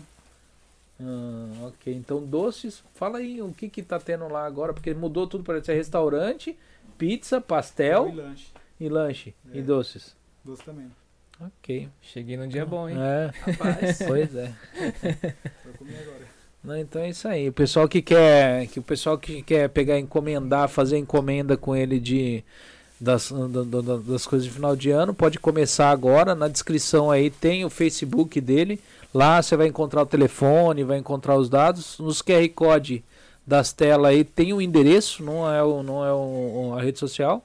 Né? Vocês podem estar entrando em contato, né? Que ele vai estar. como ele não entrega a parte final de ano, então é bom vocês encomendar com antecedência já, porque pode chegar na hora e vocês ficarem sem. Né? Então é bom já dando uma antecipada aí, já encomendando tudo bonitinho. Né? É isso aí, né, Diego? E valeu. Quer falar, quer dar algum recadinho Não, aqui? não é Né? é. Ele fica com vergonha, mas é. Tá O Diego é parceirão aí, né? Mas é. Tem mais alguma coisa que você queira. Ah, então, lá, tá aberto, tá abrindo todo dia agora, né? É- De segunda a domingo. Ah, tá abrindo todo dia? Todo dia. Ah, de segunda. E janta. No almoço lá tem. É, é o que? A la carte ou tem o pessoal? O que que tá tendo lá? Tá tendo bife a cavalo, picanha, lasanha, nhoque, canelone. Aí tem também os pratos de faz também, né? Vaca atolada. É, um monte de variedade né? que faz. E o pessoal, no caso, essa parte de almoço entrega ou não? Não, tô pegando no balcão. Mas faz também no a bentô para retirar Faz no balcão. Vai retirar, né? Ah, tá. Os bentô estão saindo na média de que preço? Ah, Porque a comida não tem como. varia, hein? Ah, então não tem um PF básico lá. é- pode ser qualquer prato desse daí, pode É. ser o bentô. Ah, então tem algum lugar que o pessoal pode estar vendo isso daí? É no- na rede social onde está disposto ali, dá para o É, pessoal ver? ser, né? Ah, então aí não tem o. Porque eu coloquei o Facebook, porque o Facebook é mais antigo, ele tem mais coisas ali no Facebook. Então quem quiser saber o que, que ele tá servindo lá, é só entrar lá no Facebook e é isso aí, né? É. O cheiro tá bom, hein? É, mas é brigadão então, Diego. Tipo assim, a gente fica assim, é, pondo pilha, né? Pô, o Diego tá demorando, o Diego não vem, o Diego não tá falando, mas é que ele tá trabalhando e tá corrido lá, então a gente fica preocupado às vezes de encerrar a live e não chegou. Não, comer o pessoal come, só que o pessoal não vê chegar o seu produto, ele não consegue fazer esse anúncio, pessoal. Porque muitas pessoas não vê a live agora, porque hoje é quarta-feira, né? Então quarta o pessoal assiste mais depois, né? É. É, mas o pessoal fica aí passando vontade. Hoje já encerrou já a pizza lá ou tá funcionando Já. ainda? Já fechou já. Ah, já? Então durante a semana tá fechando mais cedo. Ah, depende do dia, hein? 10 horas, 11 horas. Ah, ok. Mas pra comer no lugar, o pessoal tá, tá, tá lá até o horário que tiver lá, você tá mantém aberto. E tá tendo show, essas coisas lá? Não? Tá todo final de semana tá tendo agora. Tá tendo show lá? Tá.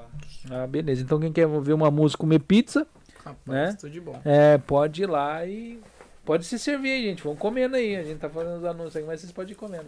Então obrigadão, Diego. Obrigado. Valeu. Tem mais embora. Se quiser sentar aí Ô, e Diego, conversar um pouquinho aí, pode Ó, Não, tem vergonha. Ô, Diego, deixa eu fazer uma pergunta. É, vocês aceitam fazer baito lá e pagar em comida? Porque se tiver, vamos conversar, porque o show tá bom aqui. hein? Vai, cheiro tá bom mesmo. Mas é, pode comer aí, gente. Pega aí, Wellington. Mas Convidado aí, ó. Vou te acompanhar até lá. Sim, ele, ele, tá, ele tá sem graça aqui, ele fica sem graça na frente da câmera. Boa noite. Boa noite. Boa noite. E galera, o QR Code está ali na. Tá, tá disponível na tela, né? Então vocês têm lá todas as informações lá. Pode pegar aí, Wellington. Não, Tem vou- todas as informações lá no Facebook. Então confiram lá. O cheiro aqui que vocês pudessem sentir, vocês iam ver que tá ótimo. Mas confiram lá, façam seus pedidos já pro final do ano, aquilo que o Diego falou. Não, pessoal, mandem perguntas aí. Aproveita o podcast aqui, ó. A gente tá aqui na maior intenção. Então aproveita o momento pra mandar perguntas aqui, fica à vontade. É, chegou uma galera aqui também, tá chegando uma galera aqui. Mandem perguntas pra gente. Vamos responder as questões de vocês aí. E aproveita, viu? Exatamente. E- É, a Vânia mandando boa noite, os caras são referência, o Alex mandando. Galera, é, mandem perguntas aí. Ô Wellington, então, a gente tava falando sobre essa parte do da, da pessoa ter menos idade e, e assim, eu acho que será que a parte que talvez seria mais difícil de trabalhar seria essa parte do ah, eu não tô com 55, não, pra que que eu vou guardar? Talvez a parte mais difícil que teria que trabalhar seria isso. Essa parte dessa mentalidade de, pô, já tô velho, pra que que eu vou querer? Entre a- Até na questão assim também. É. Meu, a vida não acabou não, cara. Eu com 50 anos ainda quero tá no meu auge ali, quero tá fazendo as coisas. Então vai muito da, da mente da pessoa, né? É, é, como que ela vai reagir, né? Mediante as situações. Por exemplo, também, vamos inverter, né? É, a pessoa fala assim, ah, eu não consigo um emprego, eu tenho várias ideias, eu tô aqui no Japão, já me mandaram perguntas assim, e tenho medo de começar, é, o que, que eu posso fazer para buscar uma renda extra, quero começar a investir, e a pessoa é nova. Aí eu falo assim, meu, quando você vai treinar, começa no karatê, você começa na faixa branca. Aí depois, vamos pegar o taekwondo que é mais fácil, né? Você é especialista aqui. E aí é, é tudo por faixa, né? Então aí você vai pra segunda faixa, vai pra terceira. Quando você chega lá na faixa branca, às vezes você não sabe quase nada, mas aí você passa pra segunda faixa ali, você vai saber mais que o faixa branca. Você vai saber mais que o faixa branca. Vou esperar o Marcos com ele só pra ele falar as faixas, a cor Não, faixas. pode falando Qual aí que é a eu- cor da faixa? A, a segunda. A segunda é ponta amarela. Ponta amarela e depois. Amarela. E a última é preta, né? A última é preta. Então, assim, é, para você que é novo, é, pensa no seguinte: você não precisa ser faixa preta para ensinar alguém. Você tá ali na faixa ponta amarela, né? Que é a segunda. Você pode ensinar um faixa branca. Por exemplo, é, se hoje eu fosse pensar em falar em investimentos, tem muitos especialistas aqui no Japão. Só que para eles abraçar todas as áreas é difícil. Tem, ou, ou exemplo, vamos dizer assim que eles abraçam todas as áreas. Mas a forma que eles se comunicam talvez é para um público que ainda não que eles não chegaram. Então aí eu olho e falo assim, peraí, eles se comunicam com um público que ainda eles não e tem um outro público que eles não se comunicam. Ali é algo que eu posso entrar. Sim. Então fazer essa análise ali é porque sempre tem. Principalmente no marketing digital, você fala assim, ah, tá todo mundo falando sobre tal coisa e tá saturado. Meu, Hum. Sempre tem. Sempre tem alguma coisinha assim. A forma que você fala, o público que você escolhe, é, as ferramentas, a- a- tudo. Sempre tem uma brecha ali que dá pra você ir entrando. É, se- Wellington, se quiser aproveitar aí pra comer, eu vou aqui Ó, falando com a galera. Vai lá, pega, eu, pega, resi- eu não tô resistindo aqui, ó. pega Pega aí. Galera, vocês de casa aí, se vocês quiserem saber mais informações sobre o The Pizza, essa live está sendo patrocinada pelo The Pizza. O QR Code está na tela com todas as informações. Coloca o seu celular na tela. Vai cair lá na- no site do Facebook, vai ter todas as informações, vai ter o número de telefone lá que você pode ligar pro Diego. É, o The Pizza é na região de Cane, então já o Diego está fala- estava falando sobre os, os pratos que vão ter final do ano. Então já façam seus pedidos já, porque já está. Ele falou que já tá chegando, já tá lotando já. E o cheiro aqui, se vocês pudessem sentir, vocês iam amar. Porque tá muito bom mesmo. E mandem suas perguntas aí pro Wellington. A gente tá falando hoje sobre é, a parte financeira, a parte de dinheiro, né? E o Wellington, especialista, tá lançando sua mentoria. Vai, começar quando? Mês que vem? Próxima semana já começa. Próxima né? semana, então a mentoria vai começar na próxima semana. Então, para vocês que quiserem é, saber mais, o link tá na bio dele no Instagram. Isso, O Instagram isso. dele tá aí. Então entra lá no, no, no Instagram dele, o Wellington, o Wellington Rocha. Confere lá o link na bio, porque lá tem todas as informações e a gente precisa pro ano de 2022. Né? Ele fez até um evento agora no último, no último domingo, né? falando muito sobre essa parte financeira, é o passo a passo que é preciso para a gente ter uma, uma, uma estabilidade financeira, né? A gente ter um controle melhor financeiro, para a gente ter um, um, um- uma vida melhor financeira, porque acho que uma coisa acaba levando a outra, né? Então, realmente é muito importante. Então, galera que ainda não conhece, segue lá o Elton Rocha, que lá o link tá na bio dele sobre todas as informações da mentoria dele. Tá imperdível, tá imperdível. E continue mandando aí perguntas, não sei se tá, fechado o meu aqui, não sei se estão mandando comentários e perguntas. Não, o pessoal tá comentando. É que agora de boca cheia fica difícil comentar. Cadê? Eu vou lendo aqui qual, qual que é. Manda, Hum. pode mandar perguntas também pessoais, né? Igual tem gente que não sabe quanto tempo que eu tô aqui no Japão. Então man- podem mandar esse tipo de perguntas também. Aqui, ó, a, Pode? Que dica que você daria pra mãe solteira? Pra mãe solteira, em relação ao que você fala? O, o- Na parte de finanças. a parte de finanças, mas mãe solteira com filho ou sem filho? Mãe solteira. mãe Ah, solteira. Mas às vezes ela tem filho. Ah, Não, nossa, nossa, nada a ver que eu tô falando. Tô... Gente, a pizza aqui desconcertou todo pizza. mundo. Não, calma aí agora que eu vou responder isso aí. Mãe solteira, não é mulher solteira. A, a pizza que me Ele perdeu. Perdi o... Eu acho que ele entendeu mulher solteira. É, nossa, é verdade, antes entendi mulher solteira. Que tá no Japão. Que tá no Japão, né? Olha, entrando na questão também do senhorzinho de 50 anos, né? Senhorzinho não, do cara de 50 anos, né? É, Não, me chamou de senhorzinho, eu tô quase lá. essa, essa pizza afetou os meus pensamentos aqui. Mas é, é, entra muito nessa questão de você pegar os conceitos, trazer para sua realidade, você ver o que realmente que você quer. É, sua filha ali é, é a sua prioridade, seu filho é a sua prioridade, né? Então eu acho necessário ter é, essa prioridade em cima disso. E aí você meu, voltar naquele passo a passo que a gente sempre falou, né? E talvez aqui uma mãe não consiga fazer tanto hora extra. Talvez aqui uma mãe não consiga trabalhar todos os dias. Talvez aqui uma mãe não consiga trabalhar à noite. E pensar assim, é, é uma realidade que não vai ser minha vida inteira. É uma realidade que não vai ser pro resto da vida.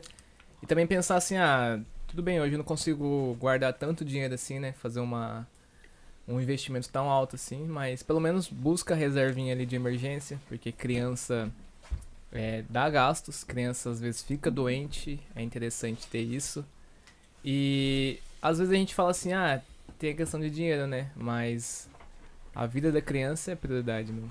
Então, pô, tem que gastar, tem que economizar dinheiro ali e não posso levar minha filha ali pra comer um lanche.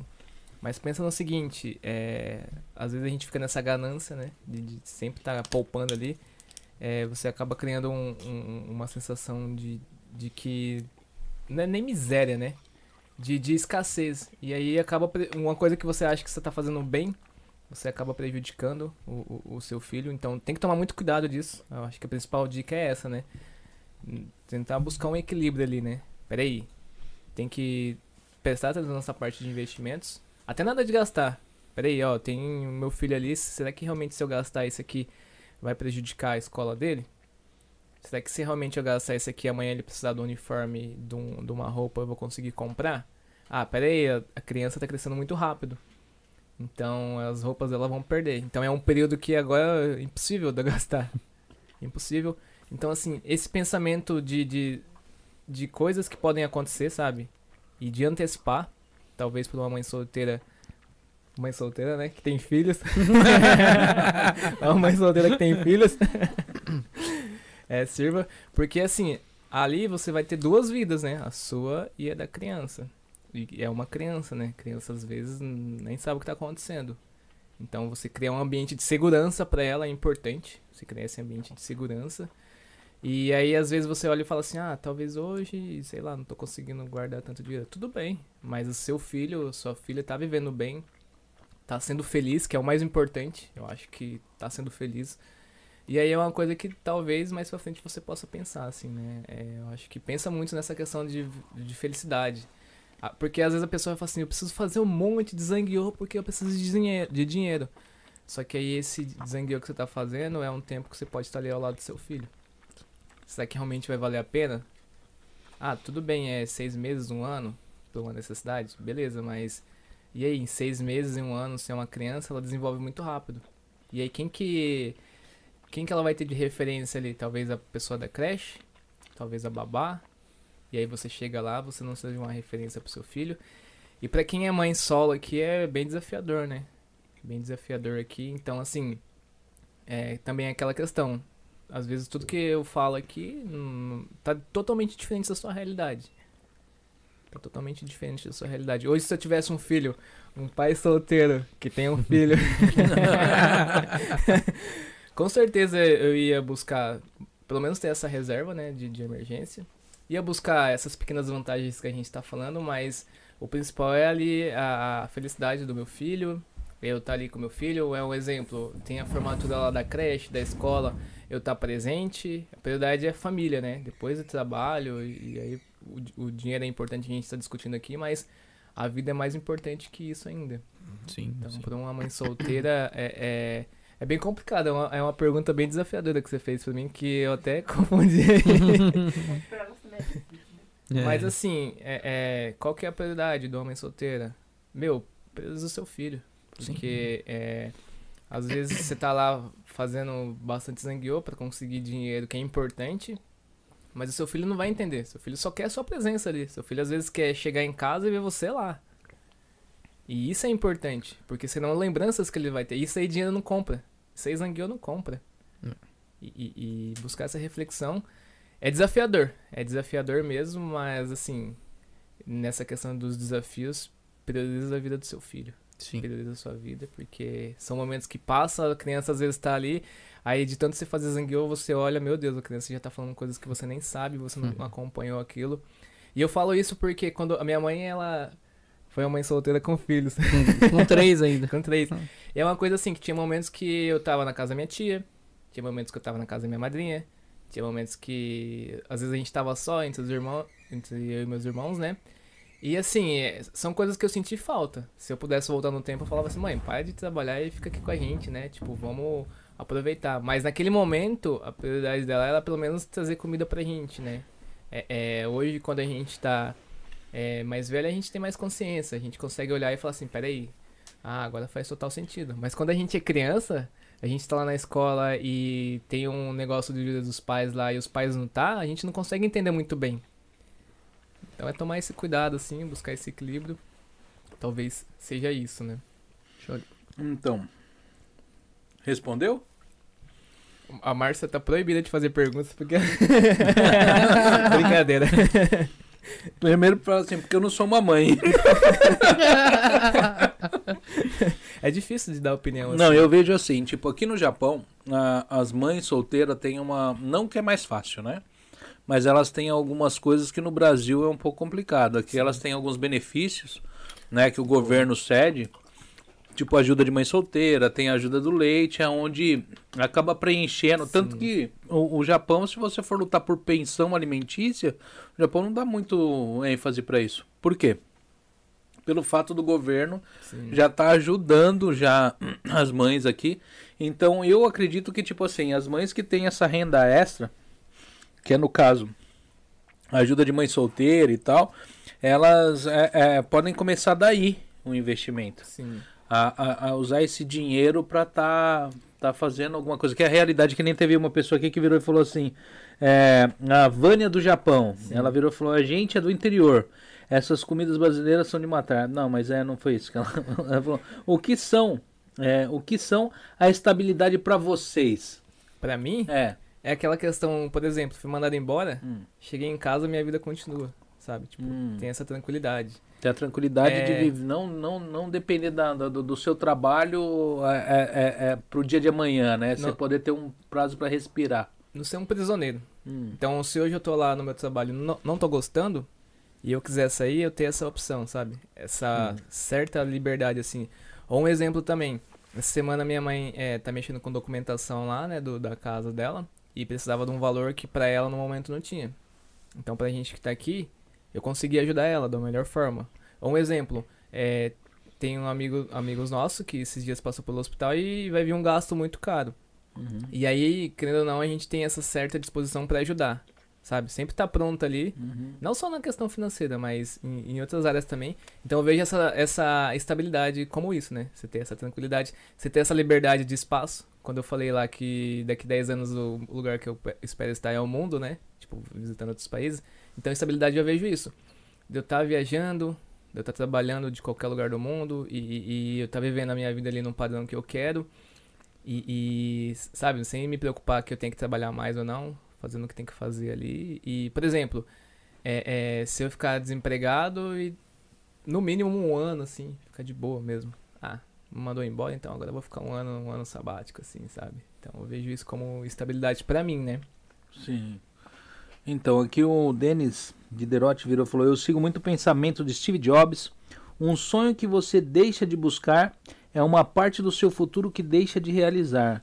Toda vez que eu busco algo na vida, penso nessa frase. Muito boa, né? Tem sempre alguém nos observando. Foi na hora que eu virei e falei assim: as pessoas sempre sabem quem somos nós, assim, quem tá na mídia, quem tá na internet. Às vezes você abre uma live e tem duas pessoas naquele momento. E e você acha que só aquelas duas pessoas assistiu. Se ela ficou lá, às vezes muita gente viu, ou comentaram, ou Sim. alguém compartilhou. E a gente às vezes fica muito observando a quantidade de views, mas às vezes tem pessoas que assistem em grupo, gente. Tem gente que assiste uma TV com 10 pessoas dentro da sala. Tá entendendo? Exato. Né? E, não- e tá todo mundo assistindo e você põe, só tem uma única visualização. E, e, e Né? outra coisa também. Ó, aqui agora tem 17 pessoas. Sim. Meu, 17 vidas estão assistindo a gente aqui. Não, e você coloca 17 pessoas numa sala e começa a pegar e palestrar pra você ver. Não é pouca gente, não. É bastante, cara. Com 17 pessoas prestando atenção no que você tá falando, É bastante. tá entendendo? E às vezes é, é- é- vai muito mais longe, né? Sim. Mas eu vejo que, no geral, a parte de finanças é um negócio complicado. As pessoas têm de buscar, eu acho que se conhecer e saber, cada um tem a sua dor, cada um tem uma realidade. Às vezes pra você é fácil eu chegar e perguntar pro Wellington aqui. Então, como seria, como faria? Mas é, ele, ele conhece a realidade dele e das pessoas que estão ao redor. Sim. Às vezes ele não conhece toda a realidade. Ele sabe como funciona o dinheiro dentro de um, de um- de um padrão universal que funciona para todo mundo. Sim. Ganha se gasta. Então, assim, esse daí é o padrão que a gente conhece de grana. O resto, cada um que faz com ele, existe uma mente por detrás, né? Uma pessoa, um indivíduo com uma dor, uma, uma necessidade, ou até uma vontade diferente. E às vezes nenhuma delas estão errada nem certa. Mas quando você vê que seu dinheiro está esvaindo pelos seus dedos, algo está errado. Sim. E a gente tem de fazer alguma coisa, né? Eu vou ler aqui uma, uma pergunta que teve aqui, porque minha esposa lembrou aqui, Sim. né? Ela virou e falou, a patroa do Wellington, mais gastona ou econômica? E a próxima viagem, já tem destino? da Karen Yoshiro. Ó, minha esposa também chama Karen, né? Karen Yuka. E hoje a gente tem, assim, essa certa tranquilidade, é porque não só de mim, mas dela, né? Ela também é, é um padrão, assim, é uma pessoa que eu acho que é muito fora do padrão nessa questão, porque é bem consciente. A Karen, quando ela quer algo, ela sempre questiona, ah, será que agora esse mês dá? É, será que, tipo, vai prejudicar os nossos planos tal? Então, assim, é uma pessoa que, que não tenho o que reclamar em relação a- isso, assim, sempre Ó, a gente veio aqui pra fazer, é, um- juntar um dinheiro, investir e tal. Então a gente sempre tá senta- centrado ali e ela tá junto. Aí entra na questão do exemplo do, do elástico que eu dei essa semana, né? Que a gente tá ligado por elástico assim, um vai puxando o outro. Então a Karen sempre tá junto comigo. Inclusive tá até hoje aqui. então essa parte de, de questão financeira é bem tranquilo. Inclusive a Karen, é, pra- só pra vocês terem uma noção, ela é antes, bem antes mesmo, ela já era muito mais organizada que eu. A Karen morou muito tempo sozinha. Ela que controlava as finanças dela. Ela que pagava as contas dela, tudo morando sozinha, ela que mobiliou a casa dela no Brasil. Depois eu só cheguei lá com as minhas roupas. então, assim, é, não tenho o que reclamar, cara, em- nessa questão assim, de finanças. É, hoje eu mexo muito com essa parte burocrática, assim, sabe? Tipo, ah, vamos abrir uma conta no banco, mandar dinheiro pro Brasil, movimentar ali, movimentar aqui. Então, como eu já tenho mais prática, e aí a gente reveza, né? É, é, essa questão também de casal, é o que eu falo para as pessoas, né? O que cada um é bom. Igual ela é boa em cozinhar. Eu sou bom em lavar louça, que eu não sei cozinhar muito. Ah, Então, assim, falo pra ela, por enquanto vai Olha cozinhando. uma ali. rede de restaurante surgindo aí. É. Mas ela, igual nessa parte de finanças, ela é boa, ela, ela é bem rígida assim. Peraí. Então, tipo, não, não, ah, não, não compra coisas que não tem tanta necessidade, né? Ela é, é muito consciente. É muito consciente. E isso faz diferença. Porque, por exemplo, se ela falar assim, ah, vamos em tal lugar, vamos comprar tal coisa. Às vezes, querendo agradar ela, eu ia junto. E, e aí, às vezes, ela puxava eu pra querer gastar mais. Então, os dois, eu acho que nós somos conscientes, a Karen é bem tranquila em relação a isso, não, não tenho o que reclamar, só, só agradecer mesmo. É, tudo isso que a gente tá conquistando, assim, é, tem influência dos dois, não tem um que, que, se destaca mais que o outro, acho que os dois, né, é responsável por isso. E eu só tô no Japão por conta dela também. e em relação à próxima viagem, meu, não sei ainda, qual que é a nossa próxima viagem? Hã? Ó, de país, Indonésia, né? Bali, né? De país, quando eu pegar o passaporte japonês, eu quero ir pro Brasil, né? Ver minhas fami minha família lá e tal. Depois a gente quer ir pra Indonésia, lá em Bali. Conhecer Hum. Bali lá, que a gente não, não teve a oportunidade de ir ainda. Conhecer os países aqui da Ásia, que é bem de boa pra ir. Então, Indonésia. E a Karen, a gente tem um cofrinho lá que vai guar- guardando Gorriacoin, né? Quando encher aquele cofrinho lá, a gente quer ir pra Grécia, que é o sonho da cara em. Santorini. Que legal. Conhece Santorini? Não, não conheço pessoalmente. Conheço... Santorini é o sonho da cara, então a gente quer ir. Talvez seja essas as próximas viagens. Hum, Da hora. Né? Eu vou ler mais umas, umas, umas mensagens aqui, vou estar encerrando. Porque já tem 2 horas e 38 de live já. Passou rápido, hein? né? Entendeu? Aqui o Alex, o Alex Sanches falou: os caras são referência, parabéns pelo podcast. Vânia do Japão, na hora que ela entrou, ela falou boa noite.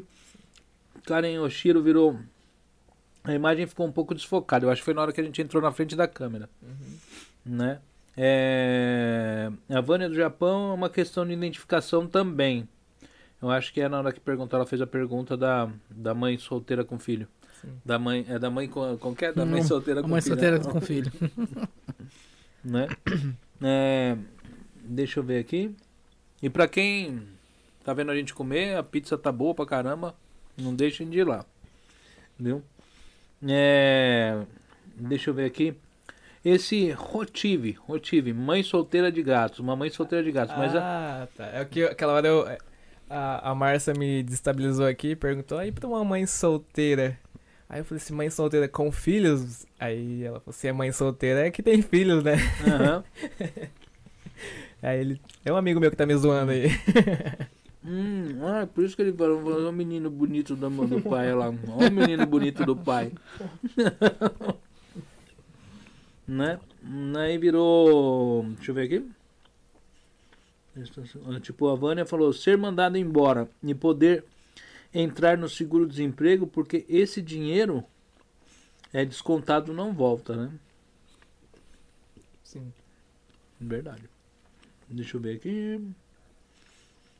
É, são essas perguntas mesmo, pessoal.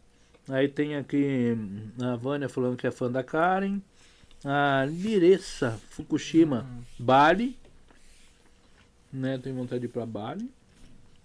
Karen Oshiruhu, aí sim, Bali, Grécia, show. Né?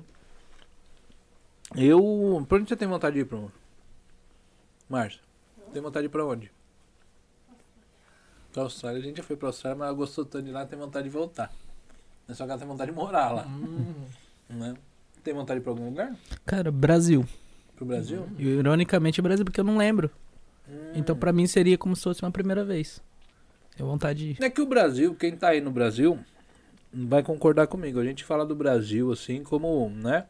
Os brasileiros estão lá, é, é, a maioria fala, ah, conheceu o Brasil. A pessoa ela já pensa na rua dela, na, na Hum. cidade onde ela mora.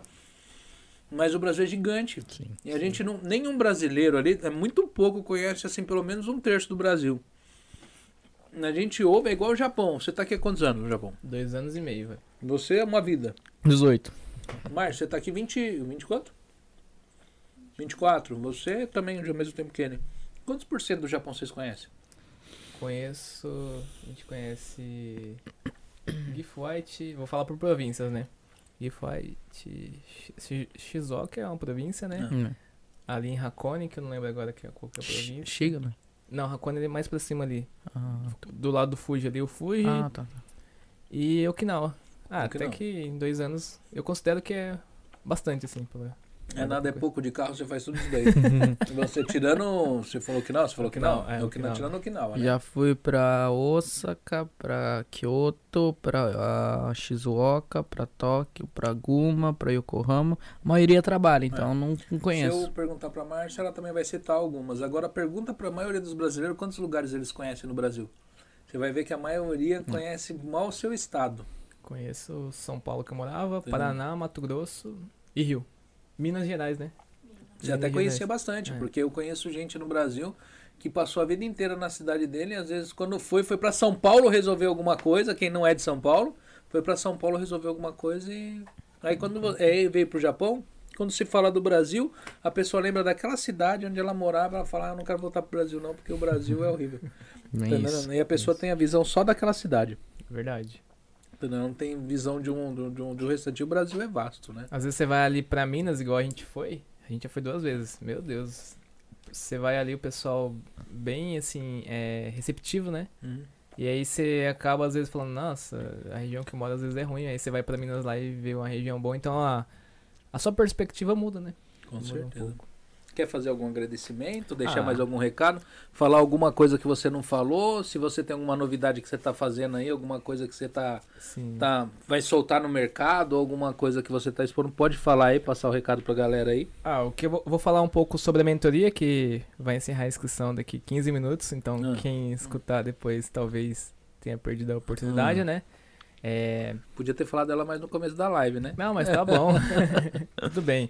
É, é, a gente tá abrindo a turma agora, vai começar agora em dezembro mesmo e dar continuidade em, em janeiro. Serão cinco encontros que a gente vai fazer, focado em tudo isso que a gente falou aqui hoje, né? Hum. Eu, eu coloquei lá três pilares que é a consciência, a mentalidade e a estratégia, isso voltado para dinheiro. Então, algumas perguntas que eu respondi aqui, a gente vai responder lá também. É, como fazer, né? Eu eu falei o que fazer e agora eu vou falar como fazer isso aí. Sim. É, esse passo a passo, esse conceito que a gente bateu muito em cima aqui. Então, pessoal, corre aí que tem 15 minutos pra gente. É, para você se inscrever, tanto do Brasil como do Japão.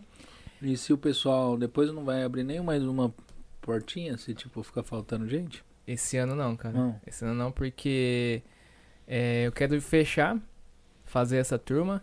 E aí talvez ano que vem é, é, eu abra, né? Aí a gente tá vendo as datas certinho, porque eu também eu trabalho em fábrica hoje ainda, né? Tem, trabalho com Nicotai, que é, são trocas de horário, é 4 por 2 então Sim. assim, o tempo é escasso.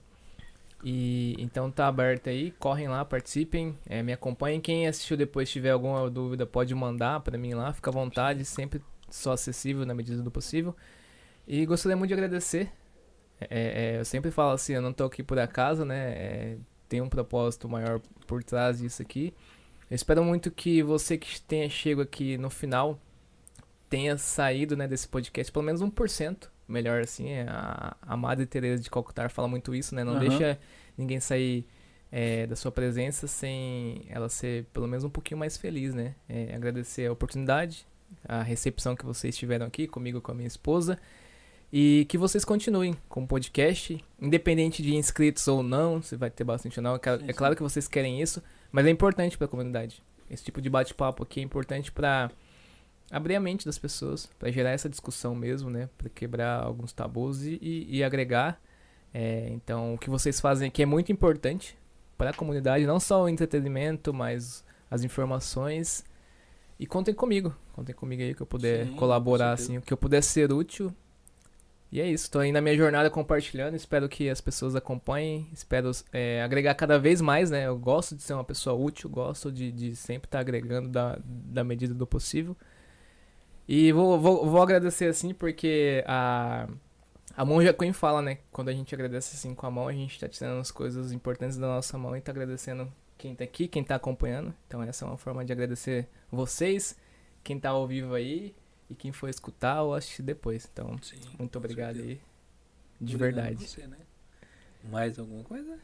Eu acho que é isso. Quer deixar seus agradecimentos? Ah. Deixar. é, às vezes você também não quer agradecer, você só quer falar alguma coisa. Galera, agradecer o Diego pela. pi- Não, brincadeira. É, agradecer novamente o Não, convite. agradecer o Diego pela pizza. na Sim, verdade. sim. é sempre bom estar aqui e é sempre. Agora falando a parte séria, a parte do Diego, porque cada vez que eu venho aqui o podcast tem crescido e isso é muito legal. Isso é muito bacana mesmo. É um projeto que o Wellington falou. Nossa comunidade precisa de um podcast assim. Precisa de um podcast que fale sobre em- empreendedorismo com essa voz forte. Então, é, o desejo do Wellington mesmo que o meu, que vocês consigam, persistam e podem contar comigo aí. Espero voltar em breve aí. Opa, com certeza. E aqui tem a Karen Oshiro falando que a- é- é, já que a patroa tá aí, faz a dancinha com ela também, ó. Aí, ó. Isso da dancinha. Aí, Olha ó. lá. Aí, ó. Infelizmente, eu tô Aí, ó. com, o Katakuri. com catacor. né? Eu agradeço toda, to, to- vocês que, que aceitarem vir aqui, porque não é fácil. Eu falo que é, é toda vez que você, vocês podem achar assim, nossa, obrigado por ter chamado, mas a gente agradece muito por vocês terem vindo, porque é uma quarta-feira. é, a maioria das pessoas trabalham no outro dia. é, é, muitas pessoas não vão assistir lá, não assistiram hoje, vão assistir amanhã, depois da manhã, vão assistindo depois, porque realmente muita gente vai dormir cedo na quarta-feira. Várias pessoas passaram por aqui. Você pode ver pelo chat que elas já não estão mais aqui. Elas estão conversando. eh, Você pode ver que é outro pessoal que já entrou, que está trocando ideia. Então o pessoal pega e faz aí, ajuda a gente, sempre estando aí assistindo, né? E ó, aqui, ó, a Deb. eh, Como que é? É Deb, Deb, sou fã número um do Marquinho, né? Nossa, Tá aqui. Não ver. Olha ela, meu, ele, te- ele falou não sei quem que é. né? Eu, deixava, eu seria fã número dois. Ah, tá Né? bom. Obrigado. Olha lá, ele. Agora eu fui ver quem. Tá, obrigado. Tamo junto. Ó, não, pode Não, só pra complementar isso que você falou, né? É, isso que a gente tá fazendo aqui, a gente tá dedicando tempo, né? Aham. E tempo não é dinheiro. Tempo é vida, né? É, Tempo é vida. Então, pessoal, pra você que tá ao vivo aí, se inscreve no canal. Deixa o like aí. Pra você que chegou depois também, se inscreve no canal, porque dá um trabalho fazer tudo isso. Eu tinha um podcast, eu acabei desistindo por conta do trabalho que dá. E o que eu vejo aqui é o pessoal se dedicando mesmo, né? De coração, fazendo tudo o melhor do possível, igual o Marcos falou, sempre estão evoluindo. E aí, pra que essa evolução continue, né? O mínimo, eu acho que deixar o like aí, se inscrever, é ajuda bastante. A galera que deixa o like ajuda bastante. né? É uma métrica. Na verdade, o YouTube não reconhece isso como, como assim, para indicar essa live. Mas assim, é uma métrica pra gente saber que vocês estão gostando. Porque assim, quando não tem um like, a gente deduz que o pessoal não curtiu. Né? E a gente vê, passaram 300, 400 pessoas pela live, 500 pessoas. Aí tem 20 likes. Aí você fala, ué, será que o pessoal não gostou? Então, deixa o seu like aí, a galera que gostou. Tem um povo que tem um pouco de preguiça. É rapidinho, mano. é de- aproveita que ainda é de graça. O YouTube não cobra dar like. Então, dá um like aí. O pessoal que não se inscreveu no canal ainda, se inscreva no canal. Tem a rede social dos dois. O pessoal que quer, acompan- é, é, é, quer saber, conhecer o trabalho deles. O Marquinho aqui é um jovem empreendedor aqui, né? CEO de algumas coisas aqui no Japão. Já ele tem um podcast aí que ele participou, vocês podem estar dando uma olhada. Não vou ficar dando spoiler para quem não assistiu, vai lá e assiste, né? É, tem aqui as redes sociais aqui também, né? Do Wellington tá aí. Inclusive, quem, ó, tem 10 minutos, tá lá o link da mentoria dele. É só clicar lá, não precisa de lugar nenhum, só clica lá no, no, no- Tá aí na descrição, você já vai cair lá direto, lá nesse, na- nessa, nesse, no site da mentoria dele ali, né? O pessoal que tá curioso, dá uma olhada lá e aproveita e se inscreve lá, né? Pega aí, paga lá e não é, é- não é caro, é barato. Tá entendendo? Eu vi lá o preço. É, eu acho que é 8 mil ienes, né? 8 Isso. mil e poucos ienes. É, eu acho que se pra você mudar a sua vida, você achar que 8 mil ienes não vale a pena, então tá, tá difícil. Tá entendendo? E é isso aí, gente. Tipo, na sexta, na sexta-feira nós vamos estar aqui com um, um- um- um- uma pessoa. O Guto do, do, do, do Spring, Spring School. School, o cara, o cara parece ser muito, eu não conheço ele pessoalmente, mas ele é aquele cara assim, bem dinâmico, bem divertido, Olha, uma pessoa bem pra frente. Se eu tivesse de folga, Ah, eu, me, eu iria me autoconvidar pra ser anfitrião. mas como não é possível, mas sexta-feira promete, cara. O Guto é um É, cara eu vou tá- sensacional. porque, Eu vou estar trabalhando também, mas acabando eu vou assistir. É. Esse o cara é porque incrível. ele é assim bem dinâmico mesmo, pelo que a gente viu ali, um cara, né? Então assim, a gente tá aqui, gente, é pra agregar. Que nem ele virou e falou, eu poderia assim, é muito mais fácil assim, às vezes a gente pensar no entretenimento no geral, porque o entretenimento realmente ele gera mais views, gera mais tudo, não que não é desfazendo do entretenimento, a gente precisa do entretenimento para sorrir, para se distrair, mas a gente precisa de informação também, é uma coisa que falta dentro da nossa comunidade. Não é só para vocês, para nós também. Eu conheci pessoas aqui que eu nem imaginava que existia nesse Japão. São pessoas que agregam demais dentro da comunidade, pessoas que têm um poder aquisitivo aqui diferenciado e a gente não imagina que eles existem aqui no Japão. E eles trilharam um caminho no qual é interessante vocês estarem vendo, porque assim, se eles podem, você também pode. Tá entendendo? Então aqui todo mundo pode igual. Só que às vezes você tem um talento diferente, você pode chegar de um jeito diferente, né? Mas todo mundo aqui tem o mesmo potencial. Então é isso aí, gente. Até sexta-feira. E não deixem, não esqueçam de deixar o seu like lá, ó. Vai lá freneticamente lá, apesar que não fica apertando, desapertando, senão vai colocar e tirar, colocar e tirar o like. Mas assim, quem entrou, coloca o like aí, dá um like aí, espertão aí. Quem não se inscreveu, se inscreve. O que que custa? Eu sei que eu não sou tão bonito assim, mas assim, vocês vão gostar de me ver de vez em quando. Né? Eu prometo que eu não vou pegar e falar nenhuma bobagem. Tirando agora. né? Mas é isso aí, gente. Fiquem todos com Deus até sexta-feira. E é isso aí. Deixa nós no mudo e acabou. Tchau.